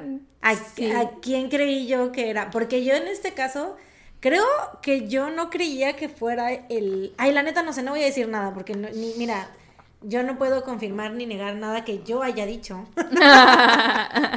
Pero sí, ahorita me voy más por el... O sea, siento que, o sea, el verdadero Ninguno. culpable, sí, no, siento que el Ninguno de verdadero culpable sospechosos. está por ahí. Sí, yo también no creo que ninguno de estos sospechosos sea, la verdad. O sea, porque son como que coincidencias, ¿no? En, en algunos de los casos que sí dices, ok, sí veo por qué son sospechosos, ¿no? Ujú. Pero también a la vez es como de, Veo por qué Veo los por qué no. descartaron de la Eh, investigación. exactamente. ¿Sabes qué puede ser? Que el año, el año pasado, porque ya tiene más de un año que conté este caso, que te lo conté a ti, este, a lo mejor ahí sí dijimos, se me hace que es este güey, porque teníamos menos experiencia. Sabíamos menos. Llevábamos menos de un año investigando Sí, casos. O sea, y quieras o no, hemos aprendido. Sí, la verdad, sí, hemos aprendido mucho, sobre todo la situación de armar un caso con evidencia circunstancial. Ujú. Porque es muy difícil, o sea, tienen que ser cosas que de verdad digas, güey, Sí. o sea, a- no hay ADN, no hay esto y el otro, pero sí, no hay huellas, ¿no? Ajá. O hay una confesión. O hay una confesión, un testigo hay- que lo vio a esa persona ahí, quién sabe. O algo más, o sea, una evidencia circunstancial, pero más eh, fuerte, ¿no? Ujú. Pero sí, pues. Eh, vayan a la foto de Instagram y díganme, bueno, díganos quiénes escucharon este episodio cuando salió el año pasado. Porque yo chequé nuestras estadísticas y según yo fue como Muy poquito. muy poquita gente. Sí, Entonces, que por eso mismo decidimos quitarlo, porque fue Ajá. como de, güey, pues casi nadie lo ha escuchado, estamos a tiempo, ¿no? Sí. Entonces, pero de todos modos, tengo la curiosidad. Díganme. Y si se quieren echar el chisme de por qué bajamos Ajá. ese episodio, Está en Patreon. todo ese chisme está en Patreon, ¿eh? Patreon VIP. Jugosísimo en Patreon VIP. Los Patreons VIP confirmarán que es un gran chisme. Gran chisme. Está en uno de los minis que eh, cuando todavía los grabamos en audio, ¿te acuerdas? Ajá, sí. Sí, está por ahí. Entonces, si quieren enterarse, vayan. Y Patreons VIP no cuenten el chisme Sí, por favor, en la Patreons publicación VIP, de Instagram. No se atrevan porque borramos sus comentarios. lo hacemos, en verdad lo hacemos. Pues bueno. No los vamos a bloquear porque los queremos mucho. No, no podríamos. No, Incapaces. Jamás en la vida, pero sí vamos a borrar sus comentarios. Podemos ocultarlos también. O- Ajá, ocultarlos, eso más bien. ¿no? Sí, los ocultaremos. Pero por favor no lo hagan. No creo Sí. que lo hagan, pero no lo hagan. No, porque son muy bellos ellos. Hermosos. Saben, saben. Las flores más bellas del Edén. Así es. Dicen por ahí, en la iglesia. Ok. Bueno, creo que este episodio va a ser temático. Espérate, no me puedo concentrar. Ve a mi vecina que está aventando la basura desde el balcón. Está aventando sus bolsos. de basura. Va a aventar una caja de pizza. Vela, vela, vela. y va a aventar más basura así. A la madre, pero ¿por qué? No sé, nunca la había visto. No sabía que tenía yo vecinos ahí. Pero bueno, ya. Lo Qué siento. cagado. Ibas a decir que. ¿Crees que este episodio Creo que este episodio va a ser temático de mm, casos sin resolver, tal vez. Ok, Ok. I dig it. Mm, ok. El último del año pasado fue temático de casos mexicanos. Este puede ser temático de casos sin resolver. Mm. Mira, sí, resolver. Mm. Mm. Pero fue porque era el episodio 40, ¿no? El del multiverso, el de los casos Mm. mexicanos. Este es 74. Tiene un 4 también. Temático. Mm, números, alfabeto. Episodios. Casos sin Personas. resolver, personas, gente siendo asesinada. Sí. y personas que cometen asesinato. Tematiquísimo, güey. Pues yo te voy a cantar, a cantar. ¿Me Te vas a voy a cantar. ¿Qué me vas a cantar? Un caso. es, es que está muy, está muy peculiar. ok. Eso que se escucha atrás son más efectos especiales. Eh, patrocinados esta vez por Nanita, claro que sí. Que se está rascando, le pica el cuerpecito. Este, ¿qué estaba diciendo? Eh, me ibas a cantar porque este es un caso muy peculiar cantar, que sí, debe ser es muy peculiar. Un Eh, día deberíamos hacer un musical de verdad De verdad. y cantarlo todo. Qué hueva. Ya sé, qué horror. Pobrecitos, güey. ¿Por qué le quieres hacer eso a la gente? Ya. A veces, a veces No me gusta ver al mundo arder. No los quieres de verdad. Soy mal, mala a veces. Soy mala, soy mala. ¿Qué puedo decir? Bueno, este caso que te voy a contar es muy particular porque es un asesinato que ocurrió em, con más de 60 testigos que Mm. vieron el asesinato y aún así está sin resolver. Em, te voy a contar sobre el asesinato de Ken Rex McElroy. Este güey nació el primero de junio de 1934. Era el quinceavo de 16 hijos. Ala. ¿me repites en qué año nació? 1934. Eh, ok. Tiene que- sentido, sí, eh, los 30 ya. O sea, no tanto sentido, creo que. O sea, sí, pero. mm, eh, Eh, quinceavo de 16 hijos, prácticamente todo un kinder ahí, ¿no? sí. Eh, de una familia de escasos recursos, obviamente. O sea, no les iba a alcanzar, ¿no? Para tantos. Eh, tal vez si hubieran, se hubieran limitado a tener unos cinco, hubieran sido una familia de clase media, alta, tal Puede vez, ¿no? ser. Pero pues 16 hijos, ¿no? Sus papás se dedicaban a la... Se dedicaban... Otra vez. Sus Tal papás... vez si me lo cantaras, ¿Qué? sería más. Sus papás Fácil. se dedicaban a la agricultura y se habían establecido en Skidmore, Missouri. Eh, Skidmore era un lugar súper mega country, güey, tan country como, no sé, Carrie Underwood. Carrie Underwood. Estaba yo tratando de pensar en Carrie Underwood. Tan una, country vez, como las Dixie Chicks. que una vez dijimos que Carrie Underwood es canadiense y no es. No es, no es. Parece, pero no Ganó American Idol. No es No canadiense. es canadiense. Parece, parece. Pero es que algo de ella tiene. Tiene vibra de canadiense, se ve ¿no? bonachona. Aunque ya descubrimos que no Eh, todos. ajá. ¿Ves cómo sí hemos aprendido vibra mucho de en este año? artista canadiense. Vibra de artista canadiense. Sí, ¿no? Como Jim Carrey. Eh, Sean Mendes. Justin Bieber. Justin Bieber, güey, no, güey, no. Bueno, pero Sean Mendes. Eh, ¿Quiénes más son canadienses, güey? Mucho. Ryan Reynolds es canadiense, ¿no? No según sé. yo, sí, según yo sí. Pero bueno, em, Skidmore, Missouri, un pueblo muy country, eh, muy rural, literalmente estaba rodeado, bueno, está rodeado de campos de maíz y tan pequeño que solo contaba con 437 habitantes, güey. Muy chiquito. demasiado chiquito. McElroy abandonó la escuela a los 15 años, se dice que tenía problemas de aprendizaje y que era analfabeto. Cuando tenía 18 años, sufrió una fuerte herida en la cabeza causada por una losa de acero que le cayó encima mientras estaba en un lugar bajo construcción y se cree que esto contribuyó en su personalidad y en su comportamiento. El lóbulo frontal, una vez más, pero haciendo, qué- qué- haciendo cameo en, es- en No Salgas de Casa. Qué dolor. No sé por qué lo visualizo como los yunques. Sí, sí, sí. De Acme. que van caminando y, ajá, y que te aplastan y Ajá. te caen encima. Pues Así lo algo así, güey. O sea, supongo que no fue tan, no era tan grande. No era un yunque. No era un yunque porque lo hubiera matado. Pero ¿no? sí era de acero, ¿no? Sí, sí, sí, sí. Eh, McElroy creció para convertirse en un hombre alto y bastante robusto, pesaba unos 120 kilos y se ganaba la vida arrendando las tierras aledañas a su granja, o sea, rentándolas para que hicieran ahí agricultura y demás. Eh, hacía carreras de perros también y robaba. Supuestamente eh, se la pasaba robando ganado, granos, gasolina, alcohol y antigüedades, o sea, como que todo lo que pudiera él ven- revender, lo robaba. Pero había logrado evitar tiempo en prisión porque amenazaba e intimidaba a los testigos o a las víctimas de sus crímenes. Eh, los, lo que hacía era que los seguía, se estacionaba fuera de sus casas y se quedaba ahí a observarlos nada más. O sea, güey, obviamente la gente era así como de verga, este Sí. vato Un O sea, vato de aparte de que ya me robó. 120 kilos, güey. Y, o sea, grandote, enorme, porque estaba muy alto, güey. Y era como de, dices, no mames, este vato aquí que me va a hacer algo, ¿no? Em, esto pues sí le funcionó, era temido por todos los habitantes del pueblo y además se la pasaba presumiendo que tenía el mejor abogado del condado y sí, la neta sí, era, era muy bueno su abogado. Eh, aparte era abogado de la mafia, o sea, bueno, eso decía él, ¿no? Obviamente nunca se hizo público ni nada porque pues no sé, supongo que para proteger al abogado este.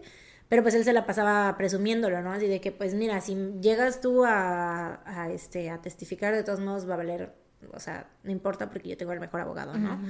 Eh, el abogado se llamaba Richard, Richard McFadden y eh, a pesar de la evidencia siempre conseguía que McElroy, McElroy evitara pasar tiempo en la cárcel.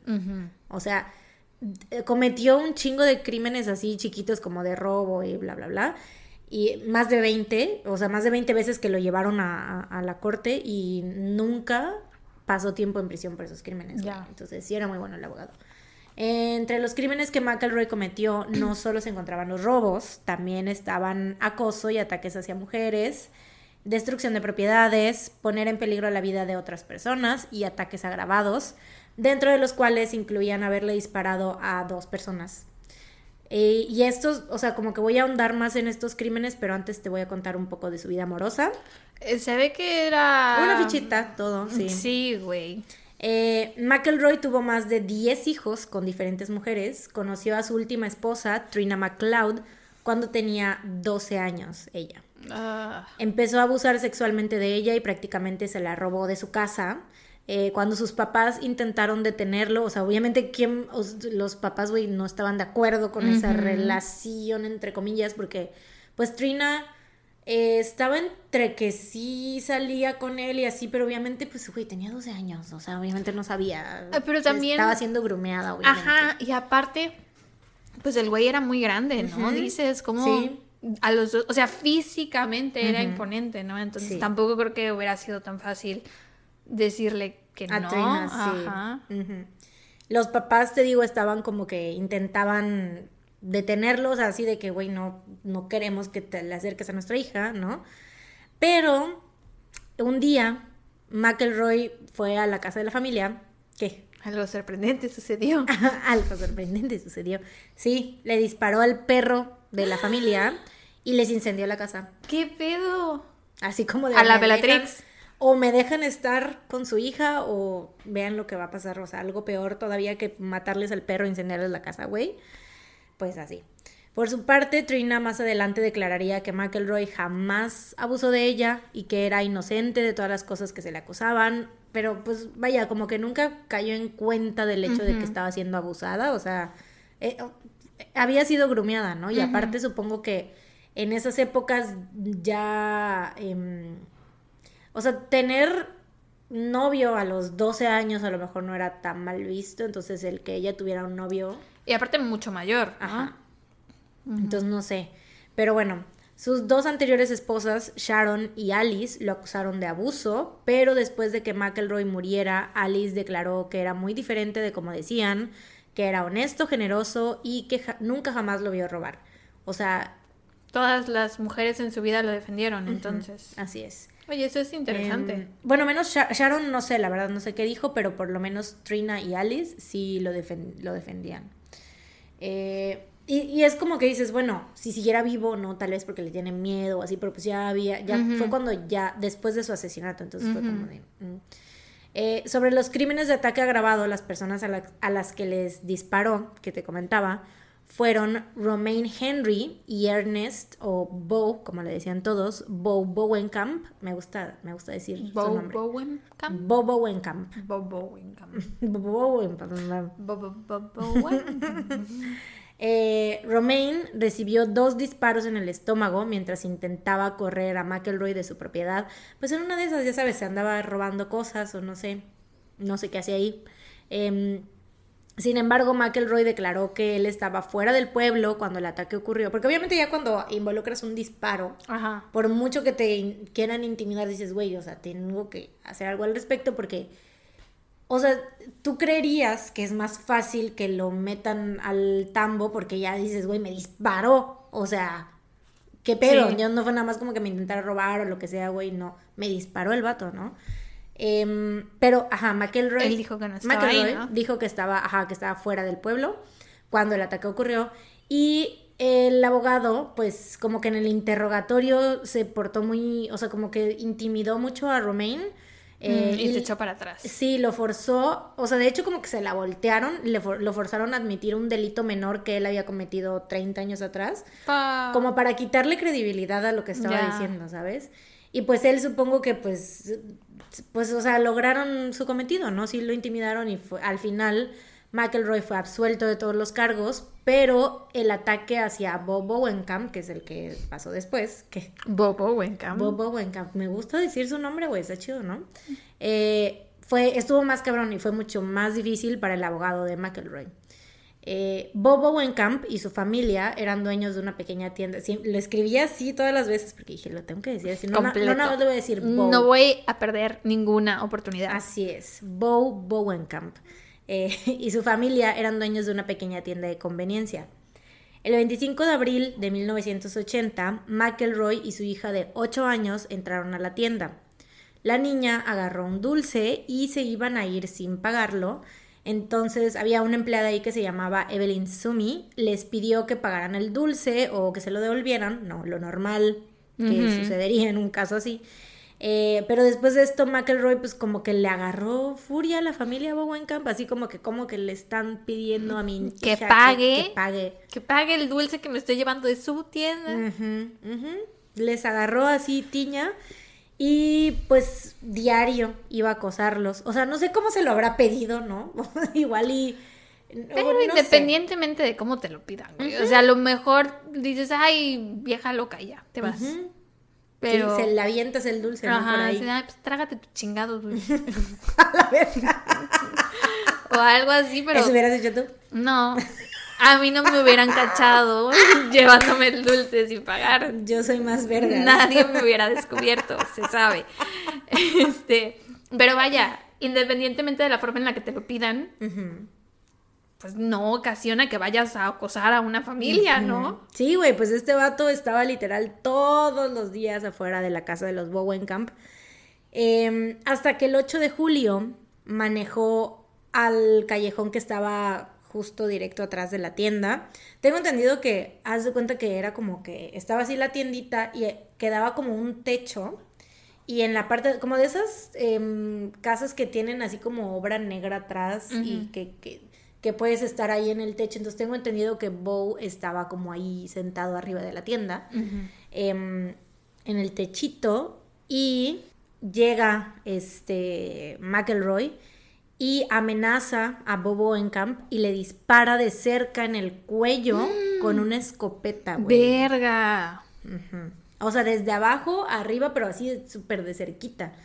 Em, afortunadamente. Pues si dices que era alto, seguramente estiraba el dedo y ya llegaba al tercer piso. Sí, aparte una periférico. escopeta. O sea, de- larga, ¿no? O sea, supongo que hizo así nada más y ya. Em, afortunadamente o milagrosamente, no sé, Bowenkamp sobrevivió. Y esta vez McElroy fue arrestado y acusado de intento de asesinato. Ahora sí, no mames, o sea. em, Pero sentenciado o no. Esa su es la juicio, pregunta. así es, su juicio preliminar fue agendado para el 18 de agosto y en este inter que tenía, o sea, porque ocurrió el ataque, ¿no? Y le pusieron el juicio para el 18 de agosto y en este rato estaba pues libre en su casa. Eh, y en este, en, pues en este tiempo, entre el ataque y la fecha del juicio, se la pasó intimidando a los Bowenkamp y a todos aquellos que los apoyaran eh, para evitar que testificaran, güey. O sea, eh, estaba todos los días el vato afuera de la casa, y no, pero no solo eso, güey. La esposa de Bo, eh, no me acuerdo cómo se llama, pero dijo que era un terror que vivían horrible porque aparte de verlo ahí estacionado, que de repente nada más disparaba su arma y se iba. ¿Qué pedo, güey? Así como de que, y lo puedo volver a hacer, ¿no? Horrible. Eh, el abogado de McElroy logró retrasar el juicio cinco meses hasta el 25 de junio de 1981. En este tiempo, el abogado fiscal renunció y entró un nuevo abogado llamado David Baird, que tenía tres años de haber salido de la universidad y tan solo unos meses de ejercer como abogado fiscal. O sea, estaba recién. Un bebé. Sí, un bebé. Aparte, me da risa porque si lo ves, es así como que con sus lentitos, así, chiquito, ¿no? Así como de que sí. Ah, está, está cagado. Em, sin embargo, logró lo que ningún otro abogado había logrado, que fue pues condenar a McElroy por uno de sus delitos.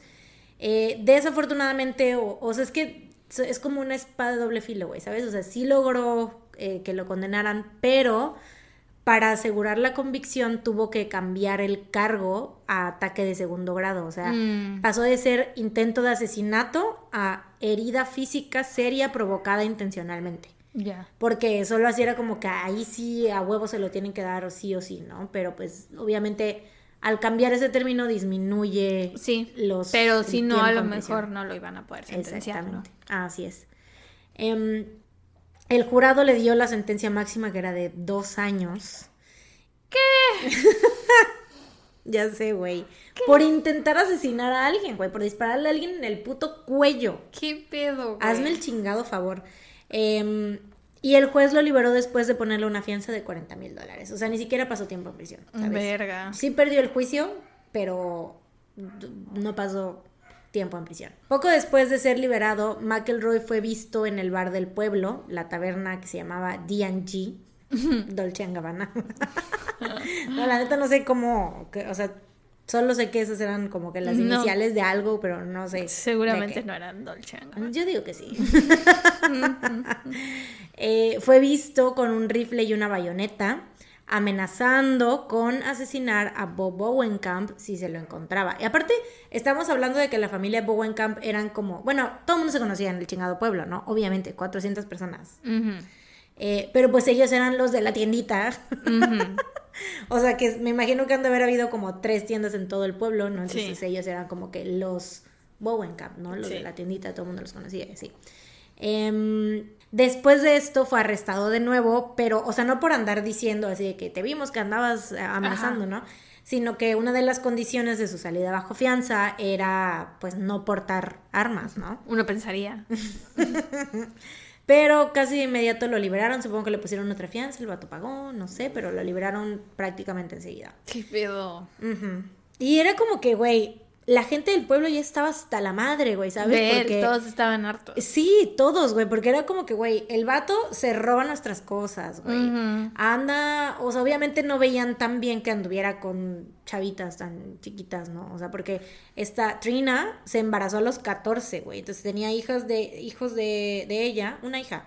Pero pues, güey, decías, ¿qué pedo con este vato, no? O sea, y ella pobrecita, o sea, porque... Y también, como dices, al ser un pueblo pequeño y que ellos estuvieran en la tienda, al ser tan conocidos, me imagino que pues le tendrían que haber tenido un poco de cariño a la familia Claro. Bowenkamp, ¿no? O respeto o, o lo que sea, ¿no? Entonces, Ahí más, güey, ¿sabes? Porque fue como de que ya estamos hasta la madre que nos esté robando y ahora se metió con... don- nuestros Bowenkamp. Con Don Bobo Bowenkamp le disparó en el cuello. ¿Cómo se atreve, güey? Sí, el nervio.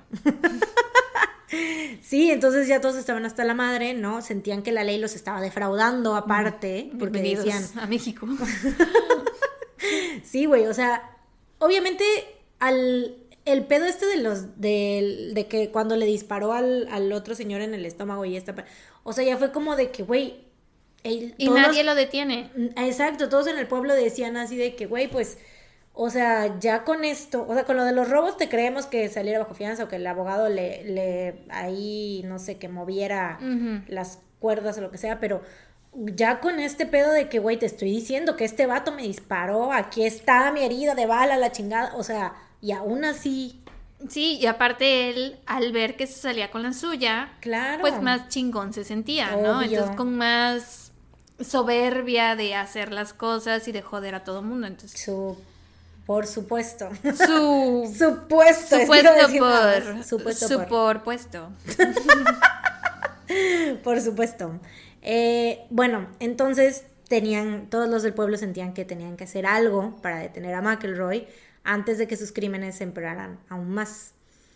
Porque parecía ser invencible, ¿no? O sea, y decían, güey, la próxima obviamente ya va a asesinar a alguien, ¿no? Entonces, la mañana del 10 de julio de 1981 se llevó a cabo una reunión en un salón que estaba en la misma calle que la taberna Dolce Gabbana. a esta reunión atendieron alrededor de 60 personas, o sea, medio pueblo estaba ahí, güey. Eh, incluidos el sheriff y el alcalde, que güey también, o sea, ninguno de ellos podía ser, o sea, ellos le tenían miedo también al vato. Pues es que estaba enorme, dices, ¿no? ¿Cuánto Era medía? un- no sé, güey, solamente sé que era muy alto. Mm. Pero muy alto y robusto. O sea, era un, un este, ¿cómo se llama este pendejo? Hay muchos. Ed Kemper, güey. Ah, haz de cuenta. Y, ta- o sea, también se veía así como, como mafiosón, ¿sabes? O sea, era así como que tenía un temple muy, pues, imponente. Como dices que era muy grande, no puedo evitar imaginármelo como el troll que se mete a Harry Potter. en- al castillo en Harry Potter, ¿no? No tan Así. grande, ¿no?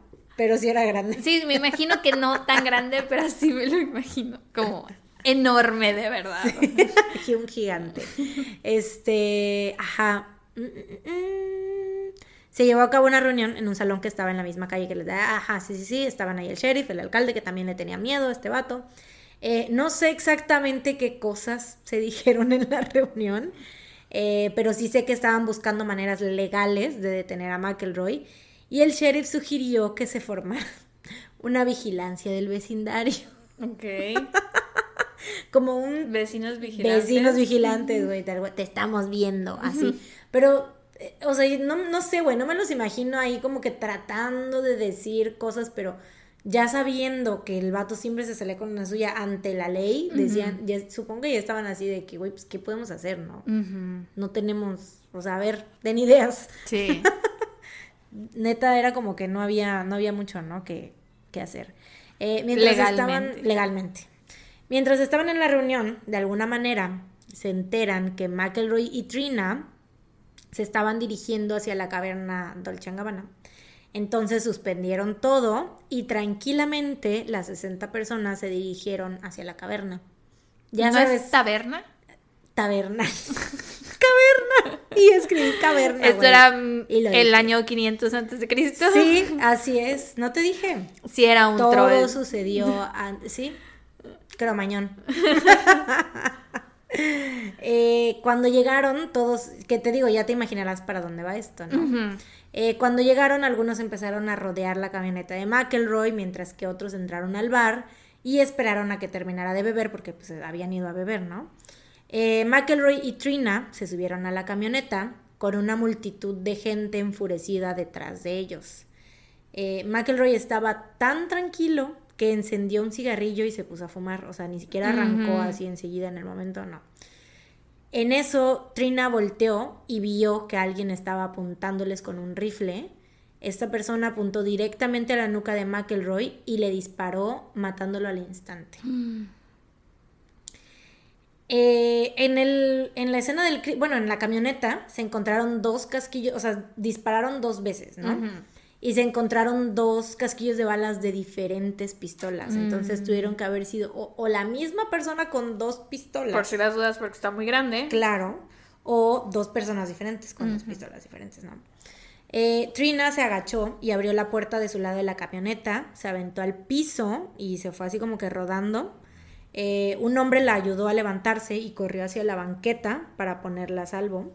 Eh, McElroy, de 47 años, yacía muerto en su auto y de todas las personas que había ahí, güey, absolutamente nadie se molestó en llamar a la ambulancia. Y Verga. ni siquiera en ir a checarlo así de que, oye, estás bien, no sé qué, o sea, ya sabían que alguien lo había matado y fue como de que, pues ya, A eso vinimos. que ahí quede. Verga.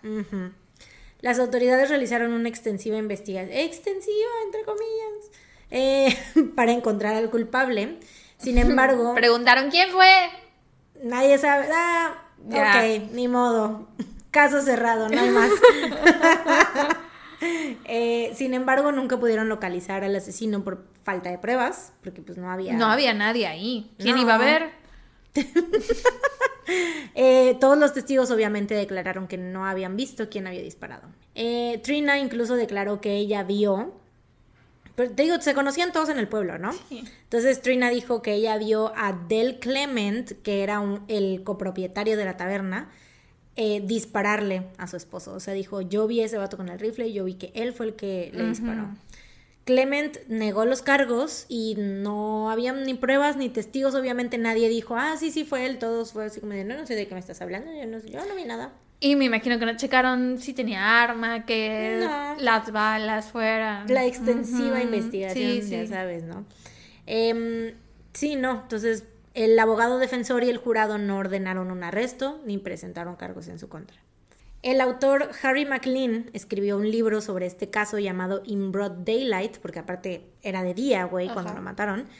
Porque dijeras tú, está súper oscuro, ¿no? No De se ve. nadie En un vio. pueblo pequeño que no hay tanta luz. Claro, sí dices, mm, quién sabe, pero güey, neta, a plena luz del día, pues güey, por supuesto que todos saben quién lo mató.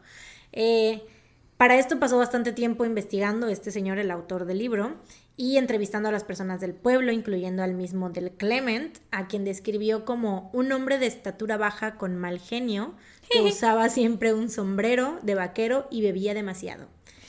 Y dijo que no era nada difícil imaginárselo jalando el gatillo que terminó con la vida de McElroy y que en todos los años que pasó investigando ningún otro nombre surgió al momento de señalar al culpable del asesinato. No, o sea, nadie. Eh, Del Clement falleció en el 2009 y siempre sostuvo que no tuvo nada que ver en el asesinato. Eh, Trina se volvió a casar y se mudó a Lebanon, Missouri. En 1984 demandó a la gente de Skidmore, o sea, al a todo el pueblo entero los demandó, eh, al condado Nodaway, al sheriff Danny Estes, al alcalde Steve Peters y al mismo Del Clement por 5 millones de dólares por el por wrongful death, es Ajá. lo de como muerte ¿Cómo se le dice? Wrongful, al wrongful death. No sé. A ver, vamos a buscar la traducción. Demanda por homicidio culposo O muerte injusta, pero yo veo más como el término homicidio culposo más, ¿no?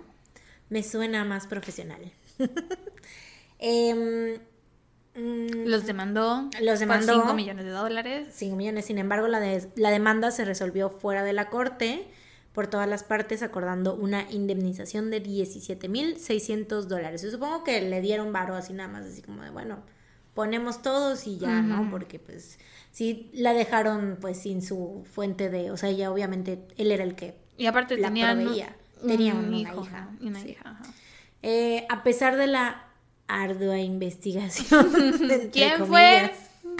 Nadie sabe. no- Ok, mm, nos modo. vamos. No, no, no hay nada más que hacer. Nadie vio, güey. Eh, las autoridades nunca encontraron al asesino o a los asesinos de McElroy, quien fue enterrado en el cementerio del Parque Memorial en St. Joseph, Missouri. Y ya, eso es todo por este caso.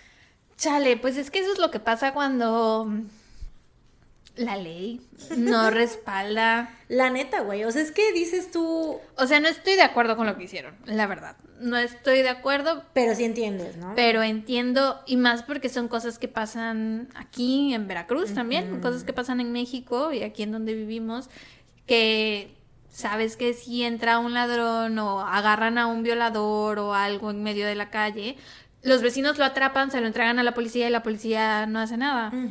Y entonces por eso existen estos linchamientos que se hacen. Sí, muchas veces ya ves, creo que han salido este varias noticias así de que agarran a ladrón y, o sea, de que les queman las manos, o les hacen Ajá. algo así feo, ¿no? Culero, sí. Sí. Linchamiento. Que tú dices, sí, que uno dice así como de que, ay, qué culero, pero a la vez no puedes sentir empatía por estas personas porque son gente que anda haciendo cosas de la verga, ¿no? Entonces es como lastimando a otras personas y poniendo en peligro las vidas de otras personas, ¿no? O sea, este güey literalmente intentó asesinar a dos personas, güey. O sea, Bo y el otro Romain, o sea, sobrevivieron de puro milagro, porque cuando te disparan en el estómago Con una escopeta. güey, cuando te disparan en el cuello. En el cuello. Pero sí, o sea, no estoy de acuerdo con lo que hizo el pueblo, pero entiendo que sentían que se les salió de las manos. O sea, no, no había nadie que los respaldara. Sí, aparte yo creo que, mira, la neta, ese vato, si no lo hubiera matado, hubiera matado a, a alguien más, ¿no? O A Bo. A Bo, muy seguramente. O a, no sé, a- quién sabe, a más personas, quién, no sé. Entonces yo siento que en este caso sí eh, fue como tal vez algo, no necesario, porque pues no, pero pues es que mm, si la ley les falló de tal manera, o sea, si hicieron así como que, bueno, por lo legal no lo pudieron castigar, ¿no? Entonces, que, de que no nos queda de otra, ¿no? Sí. Y al final, pues la persona que lo haya este, matado del Clement, este... Pero fueron dos, ¿no? Dos casquillas. Oh, Ajá, pues quién sabe, pero eh, realmente la- eh, solamente una persona tiró del... O sea, bueno, la bala, o sea, creo, no sé si las dos balas le dieron, pero pues murió de un balazo, ¿no? Ok. Entonces, este, pues fue como que una persona... Y, y quién sabe, a lo mejor y sí fue, ah, ¿qué tal que traía dos rifles el vato, güey? Por si las moscas. y aún así nadie lo vio. Nadie lo vio. Más que Tina, Brianna. Tri- Trina, Trina. Sí, o sea, y si ella lo dijo, güey, yo creo que... Claro que fue él. Pues, y, porque reconoces, güey. O sea, es claro que dices, güey, aquí está el don Pepe, el de la tienda, güey. Claro que sí. O Y sea, me imagino que entonces ella sí debió sentir la impotencia que sentía el pueblo cuando no agarraban Exacto. a su marido por hacer las cosas que hacía. Así es. Chales. Pues muy interesante, muy buen trabajo. Te doy mis fuentes. Dímelas, por favor, las necesito. Si no, Eh, ¿cómo no voy a saber que te lo no, inventaste? Sí, no, de hecho, pues, mira. Fuentes, mi imaginación. Fuentes, TikTok. Eh, un video que se llama The Strange Killing of Ken Rex McElroy del canal de BuzzFeed Unsolved en YouTube. Que de hecho fue como de, dije, voy a ver videos de BuzzFeed Unsolved y a ver de dónde saco Un este, caso. voy, voy a sacar un caso de ahí y eso hice. Dije, este está interesante, tras, sácale y ya. El video 1981 Special Report de Town Bully en YouTube, que fue un segmento en el programa 60 Minutes. Eh, es- está chido ese documental, ahí es donde salen las entrevistas con las personas, sale el Romain, sale la familia Bowenkamp, sale, Entrevistas a personas. sale Trina, ¿eh? Entrevistas a personas. A personas, sí. Mm. Así es.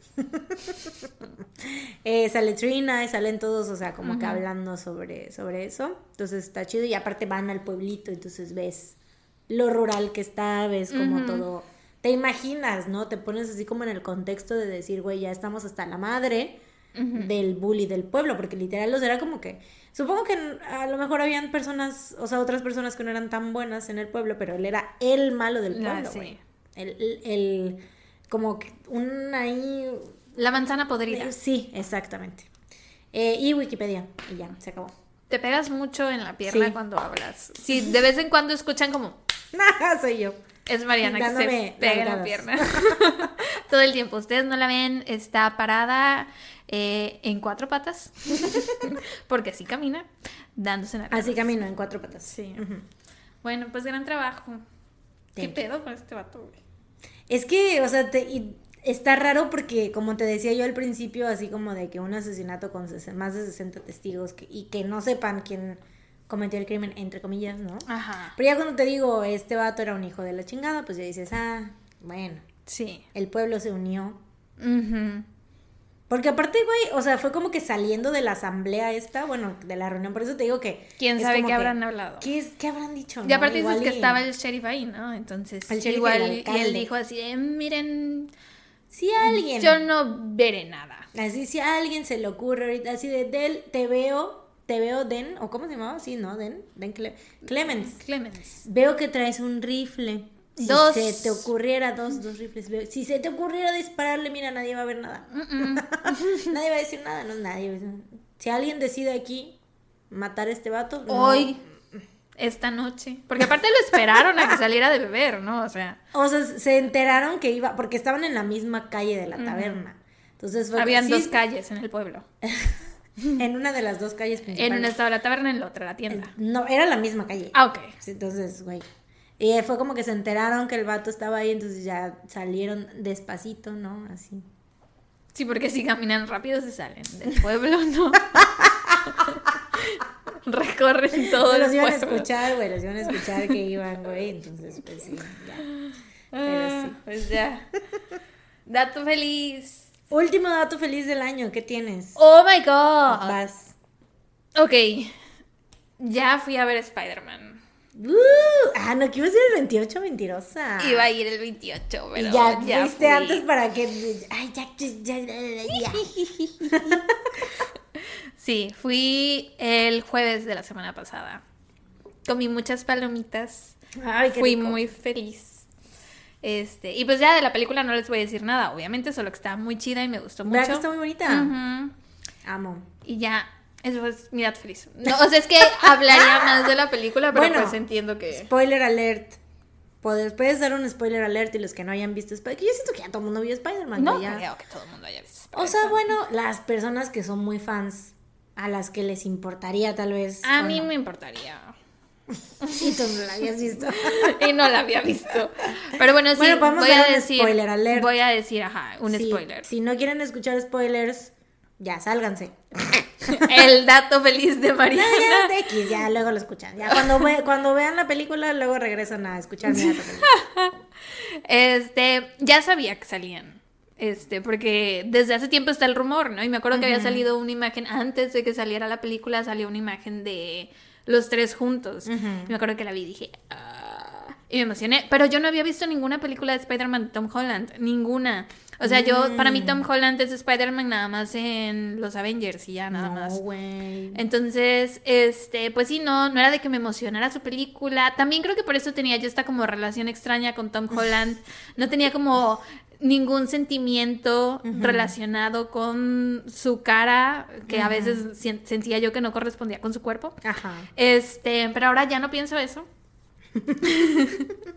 ya Good to know, good ya to know. creo que ya se Ya match. se hablan. ya. Bueno, no, pero a veces sí creo que se le ve la cara muy de niño y el... Mm. No mames, está mamadísimo, güey. De pronto cuando sale sin playera, yo sí, porque está tan mamado? Aparte se ve flaquito, se ve chiquito, güey. Es engañoso. Pero bueno, este, yo ya sabía que salían los tres, solo que no sabía en qué momento, ni Mm. cómo, ni por qué. Porque aparte no he visto Doctor Strange, no he visto Loki, no he visto nada. Lo último que vi fue Endgame. Ah, la verga. Pero no te Bueno, Doctor Strange fue antes. Pero sí entendiste todo, ¿no? Sí, o sea, sí. es como. Está fácil. O sea, Marvel, la neta, te la pinta fácil para que, aunque no hayas visto las demás, pues te imagines, ¿no? o sea, llenes los huecos. Este, y vi la, vi la uno de Tom Holland antes de ir y la segunda me quedé como a la mitad. La Lo- segunda está de la verga. Lo único que no entiendo es en qué momento empieza, o sea, se enamora de Zendaya, porque en la 1 le gusta la otra morra y como que Zendaya está por ahí, pero no la pela. Y en la 2 de pronto ya empieza la película y ya es así de, ay, la quiero invitar a no sé dónde chingados. y es- Pues es ¿En que, qué momento pasa eso? Yo siento que vieron la química de Zendaya y Tom Holland, o sea, y dijeron, ah, pues ya de Pues ya aquí de nos aquí agarramos". somos, ¿no? Pero sí me gustó mucho, me dio mucho sentimiento, o sea, porque a, a mí mi, mi Spider-Man favorito es Tobey Maguire.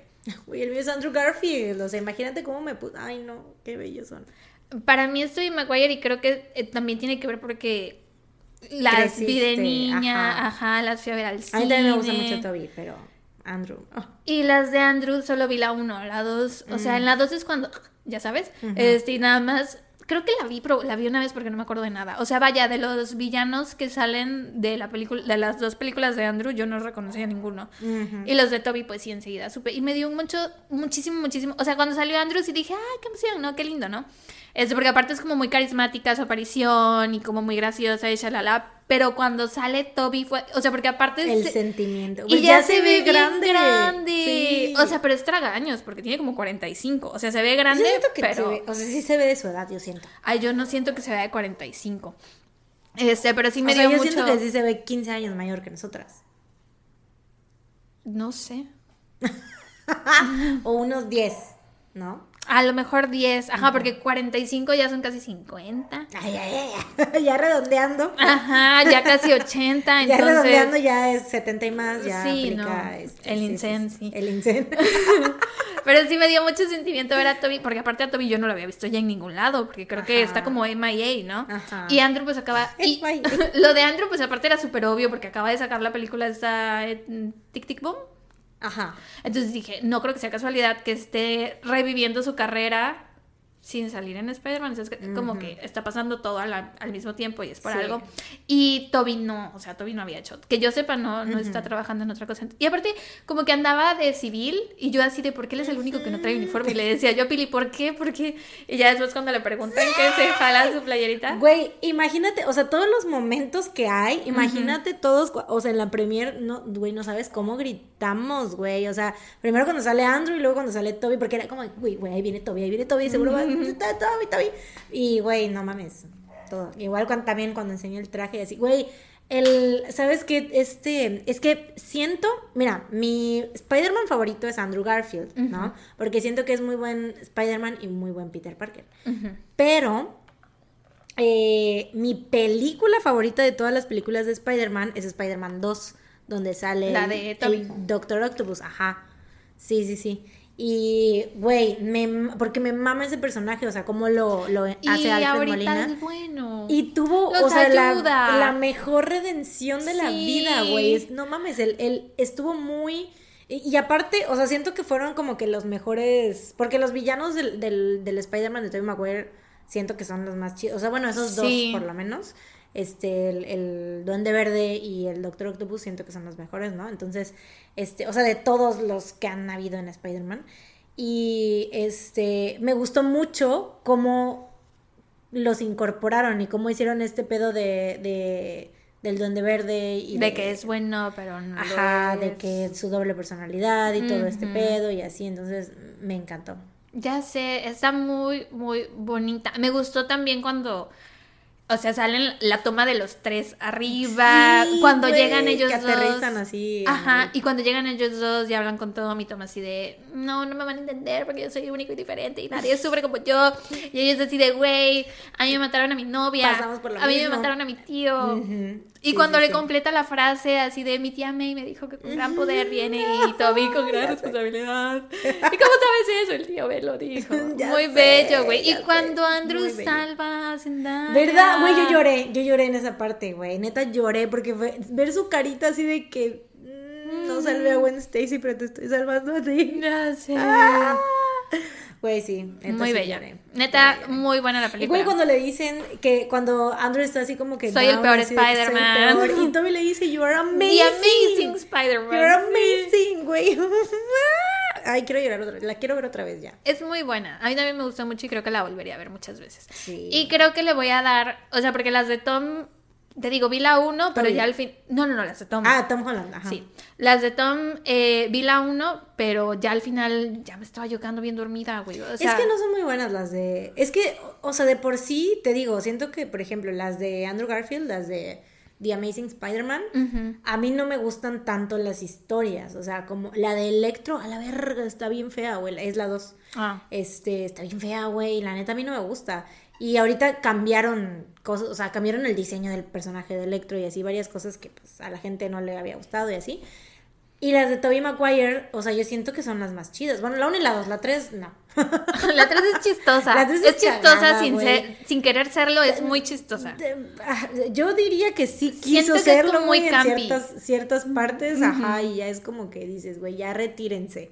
Pero sí, la 1 y la 2 son legendarias. Güey, vindicated, I am selfish. Las- la rola. Sí, y Kristen Dunst y Kristen Dunst, güey. James Franco, que ahorita ya canceladísimo. Mi, el más. El vato, pero pues. En aquel entonces sí fue un buen. Este, Harry. Buen. Se llama Harry, ¿no? Mejor amigo. Harry Osmond, ¿no? Mm. A mí me gusta mucho el Spider-Man de, de Toby y también el Peter Parker porque es el que se me hace el más teto. sí. O sea, porque siento que eso es lo que tiene que Es que ser. Tom Holland no es teto, güey. Es por cool. eso, eh, eh, sí, por es eso. awkward, pero se ve que es cool. Sí, sí, sí, no. Yo siento que Peter Parker es muy nerdito y teto y siento que tanto Toby como Andrew lo hacen bien, güey, en esa parte. Y por ejemplo, y creo Tom que Holland no. Tom Holland se ve más como. Como niño que quieres eh, darle un cachetadón y decirle, güey, ya, despabilate. Sí, sí. Pero al mismo tiempo recuerdas que tiene 16 años. Sí, ¿no? que Y está dices, más chiquito. "Oh, sí, es está más verdad". chiquito. Y precisamente esto que pasa ahorita en, en No Way Home. Sí, es algo que haría un le- adolescente, ¿no? Exactamente. Lo que le pasa no, a, la, a la tía May Ujú. Es, o sea, lo va a hacer crecer como personaje, bueno, como persona. Y también lo que él hace, o sea, el ir con el Doctor Strange a que cambie toda la realidad solo por eso es algo que un Súper adolescente infantil, güey. Sí. sí. Este, pero te iba a decir también que, por ejemplo, no sé las de Andrew porque digo que esas creo que las vi una vez, pero, por ejemplo, ahorita Tom Holland en, en esta o en la 2, no sé, sale sin playera y se ve mamadísimo. Sí. Y creo que ahí ya, o sea, no de que los, los tetos no puedan estar mamados, pero te quita como, bueno, a mí me quitó por lo menos ese como chip de, entonces no es tan teto, güey. Este, y creo que a Tobey Maguire nunca nos lo enseñaron sin camisa. Creo que sí. ¿Sí? A Toby y a Andrew creo que sí. A ver, déjame checar. Sí. Tal vez me Porque perdí del lavadero acuérdate de que es Toby. cuando, cuando ellos recién reciben los poderes, que hay, que ven sus cambios extraños que hay en mí. A ver, y entre esos está Maguire ser mamado. Shirtless. Sí, es verdad. Te digo. Sí está mamado. Está mamado, pero eh, estaba mamadísimo, sí. Wow. Te dije, yo recuerdo muy bien esa escena en el espejo. ¿Te marcó acaso? ¿Fue tu sexual awakening? Eh, no, pero sí amaba mucho a. Oye, aparte, ay, me, me encantaba porque las veía con... mi- mi- a mi papá le gustaba mucho Spider-Man. Entonces las fui a ver al cine con él. Esas, la 1 y la 2. La 3 no recuerdo si sí o si no. Es que la 3 es un blur en la vida de todos. güey. Es como chistosa. Desearíamos que no, que no existiera. Solo sirve para el meme de Spider-Man. Sí, el de Spider-Man Emo, sí. Pero sí, entonces les tengo un cariño muy especial a esas eh, de Spider-Man y al Spider-Man de Tobey Maguire. Sí. Pero a mí en lo personal, y mi favorito es, o sea, mi favorito es Andrew, no solo porque lo considero así como que buen, buen fit para ser Spider-Man y Peter Parker, pero porque amo a Andrew Garfield, güey. ¿Sabes que algo que no, no sé si lo pensé cuando vi las de Andrew, pero ahorita que lo vi, me dio, sé que no has visto de OC, pero a lo mejor para los escuchas que sí, me dio vibras de Seth, de Seth Cohen, que es el Mm. personaje que hace Adam Brody, que también es como Que sientes que me va a gustar. que siento que te va a gustar, Sí, sí. Por, por completo. Entonces, ¿Sabes quién? El otro día estaba reflexionando, ¿sabes quién siento que me empezó este pedo por los. por, por este tipo de personajes, Mm. güey? Matthew Gray Gobler, el de Criminal Minds. ah, Oh. es precioso. Oh, hermoso, güey. Precioso. Mm, y Pero- es nerdito, ¿no? O pero sea, es no- como ese personaje nerdito. No, no vimos primero las Spider-Man de Tobey Maguire antes de ver Criminal Minds. No sé. O más o menos igual en la misma Ajá. época. Pero es que a mí, fíjate que en, en las de Spider-Man me gustaba James Franco. Mm. Entonces, o sea, como que Tobey Maguire sí lo veía lindo, pero no era así como que mi super crush. A mí tampoco se me hacía. O sea, ahorita lo veo y digo, uy, qué Pero me acuerdo que incluso cuando las vi de niña yo me caía mal, güey. Me caía mal. Pero porque yo tenía un pedo con, con los principales de las películas. Me cagaba Harry Potter. Frodo me caga hasta la fecha. Y si te das cuenta, se parecen. Wood. Ah, No, no, Elijah. el Eli- personaje. Ajá, pero Elijah y Toby sí se parecen un poquito. Y Daniel Radcliffe también. Son Ah, hombres sí. blancos de pelo castaño con ojos azules. Ajá. Creo que tengo Con un nariz problema. como que respingadita, ¿no? Ajá. Así, labios delgados. Sí, e- ese era el problema de mí, yo, niña. Mm, Ahora ya no lo tengo. y ya puedo apreciar a Tobey Maguire. qué bueno. Pero bueno, ¿cuál es tu dato feliz o es este? Este es mi dato feliz, güey, que hayas visto Spider-Man. ya, hay que ir a verla, hay que ir a verla juntas. Güey, pero ¿sabes qué me pasó ahorita que fui al cine? Estaba llena la sala. Mm, Y es como de, o sea, ¿A qué hora fuiste? no, pues fui en la noche, Ah, un jueves. Ahí está. Pero de todos modos se supone que Cinépolis promete que no llena a toda su capacidad las salas, Pero ¿no? eso no, ya las reglas cambian, como es, como dice Big Brother, güey. Ahorita que fuimos a Walmart ya tenían abiertas las, Las dos dos entradas. puertas. Ya, ya cambiaron las cosas, güey. Están empezando a cambiar ya como que están bajando un poquito la guardia en ciertas cosas. Eso me hizo sentir un poco intranquila.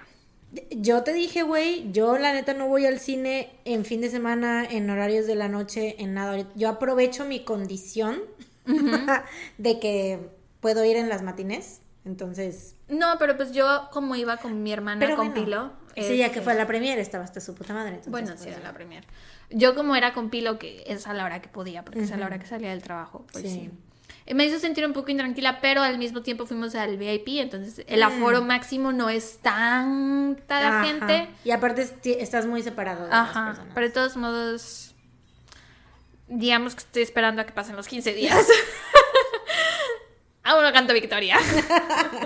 Pues sí, güey. Aparte ahorita en estas épocas que ya estamos viendo más gente. Yo creo que es normal porque... Anoche soñé que me daba Sí. COVID, sí, o sea, porque lo he estado pensando. Es o sea, de sí, que... tienes ese pendiente, yo también, porque ya estás empezando a ver más gente Ajá. y así.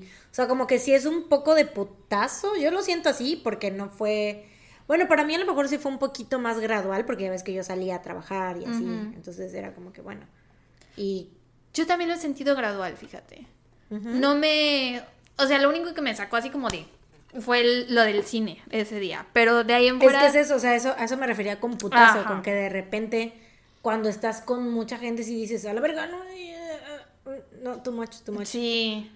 Y así estaba yo de que me comeré mis palomitas ahorita o cuando todos terminen de comérselas, será un buen momento para quitarme el cubrebocas ahorita o no. Sí. Sí, te entiendo. Pero pues bueno, Pero bueno. eso fue todo por el último episodio del año. Lo, Lo hicimos. Embrujada. 34 episodios este año aproximadamente, ¿no? No sé. Creo, porque pues este es el 74 y dices que el, que el de los casos mexicanos fue el último del año pasado, ese fue el 40. Ujú. Entonces 34, pues más o menos ese es nuestro promedio por año, ¿no? Creo. Eh, Como entre 40 y 34. Entre treinta y tantos y 40. Ujú. Es, eh, pues al parecer. Veremos en diciembre del 2022. Ujú. A Güey, ¿qué, tal. pedo? Se acabó el año a la verga. A la verga. A la verga. Sí, ya, ya, ya, ya. ¿Ya? Adiós, adiós 2021. Bueno, pinche 2021 que parece que es una extensión del 2020, güey. Es como Ya una ramita y así el 20. O sea, siento que ya el 2022 sí se siente como un año nuevo. Ujú. 2021 no se sintió así. 2021 se sintió como que, pues, seguimos en este pedo. Sí. Y ahorita ya se siente más así como. Las dos tenemos boletos para conciertos en el 2022. Que esperemos que se hagan, güey. Sí, Sí. Porque qué tal que el Necromicon o cómo se llama? Omicron. Esa madre. qué tal que. Ay, no. No, no quiero ni ponerme a pensar en Ya, eso. no hay que pensar ya. en eso. Hay que esperar que todo salga bien. Sí. 2022, esperemos que sea un buen año para vamos. ti, para mí, para nuestros escuchas, para el podcast. Así es. Para si los quieren BTS. escuchar más de. Ay, sí, nuestros chiquitos. Eh, vamos a estar contando nuestras resoluciones de, de Año Nuevo, ¿no? Vamos a contar en el mini que grabemos hoy. Ahorita nos vamos a comer las uvas y toda la cosa. Este, y vamos a como reflexionar sobre el 2021 y pues no sé, hacer como que nuestros deseos para el Nuestra visión 2022. al futuro del 2022. Así es. Entonces, si nos quieren escuchar hablando, no sé, hora y media, porque seguro va a estar largo. o quién sabe, ¿no? Igual y yo digo ahorita y media hora después nos quedamos sin qué decir y ya. Pero bueno, si nos quieren escuchar hablando de eso, ya saben, vayan a nuestro Patreon. Si no, vayan a YouTube. Si no, nos pueden apoyar en Patreon. Eh, en YouTube, denos horas de visualización. Eso Por es favor. gratis. Es gratis por completo. Entonces ahí nos pueden apoyar. Y pues ya eso es todo, ¿no? Sí, ya. Adiós. Sí, ya.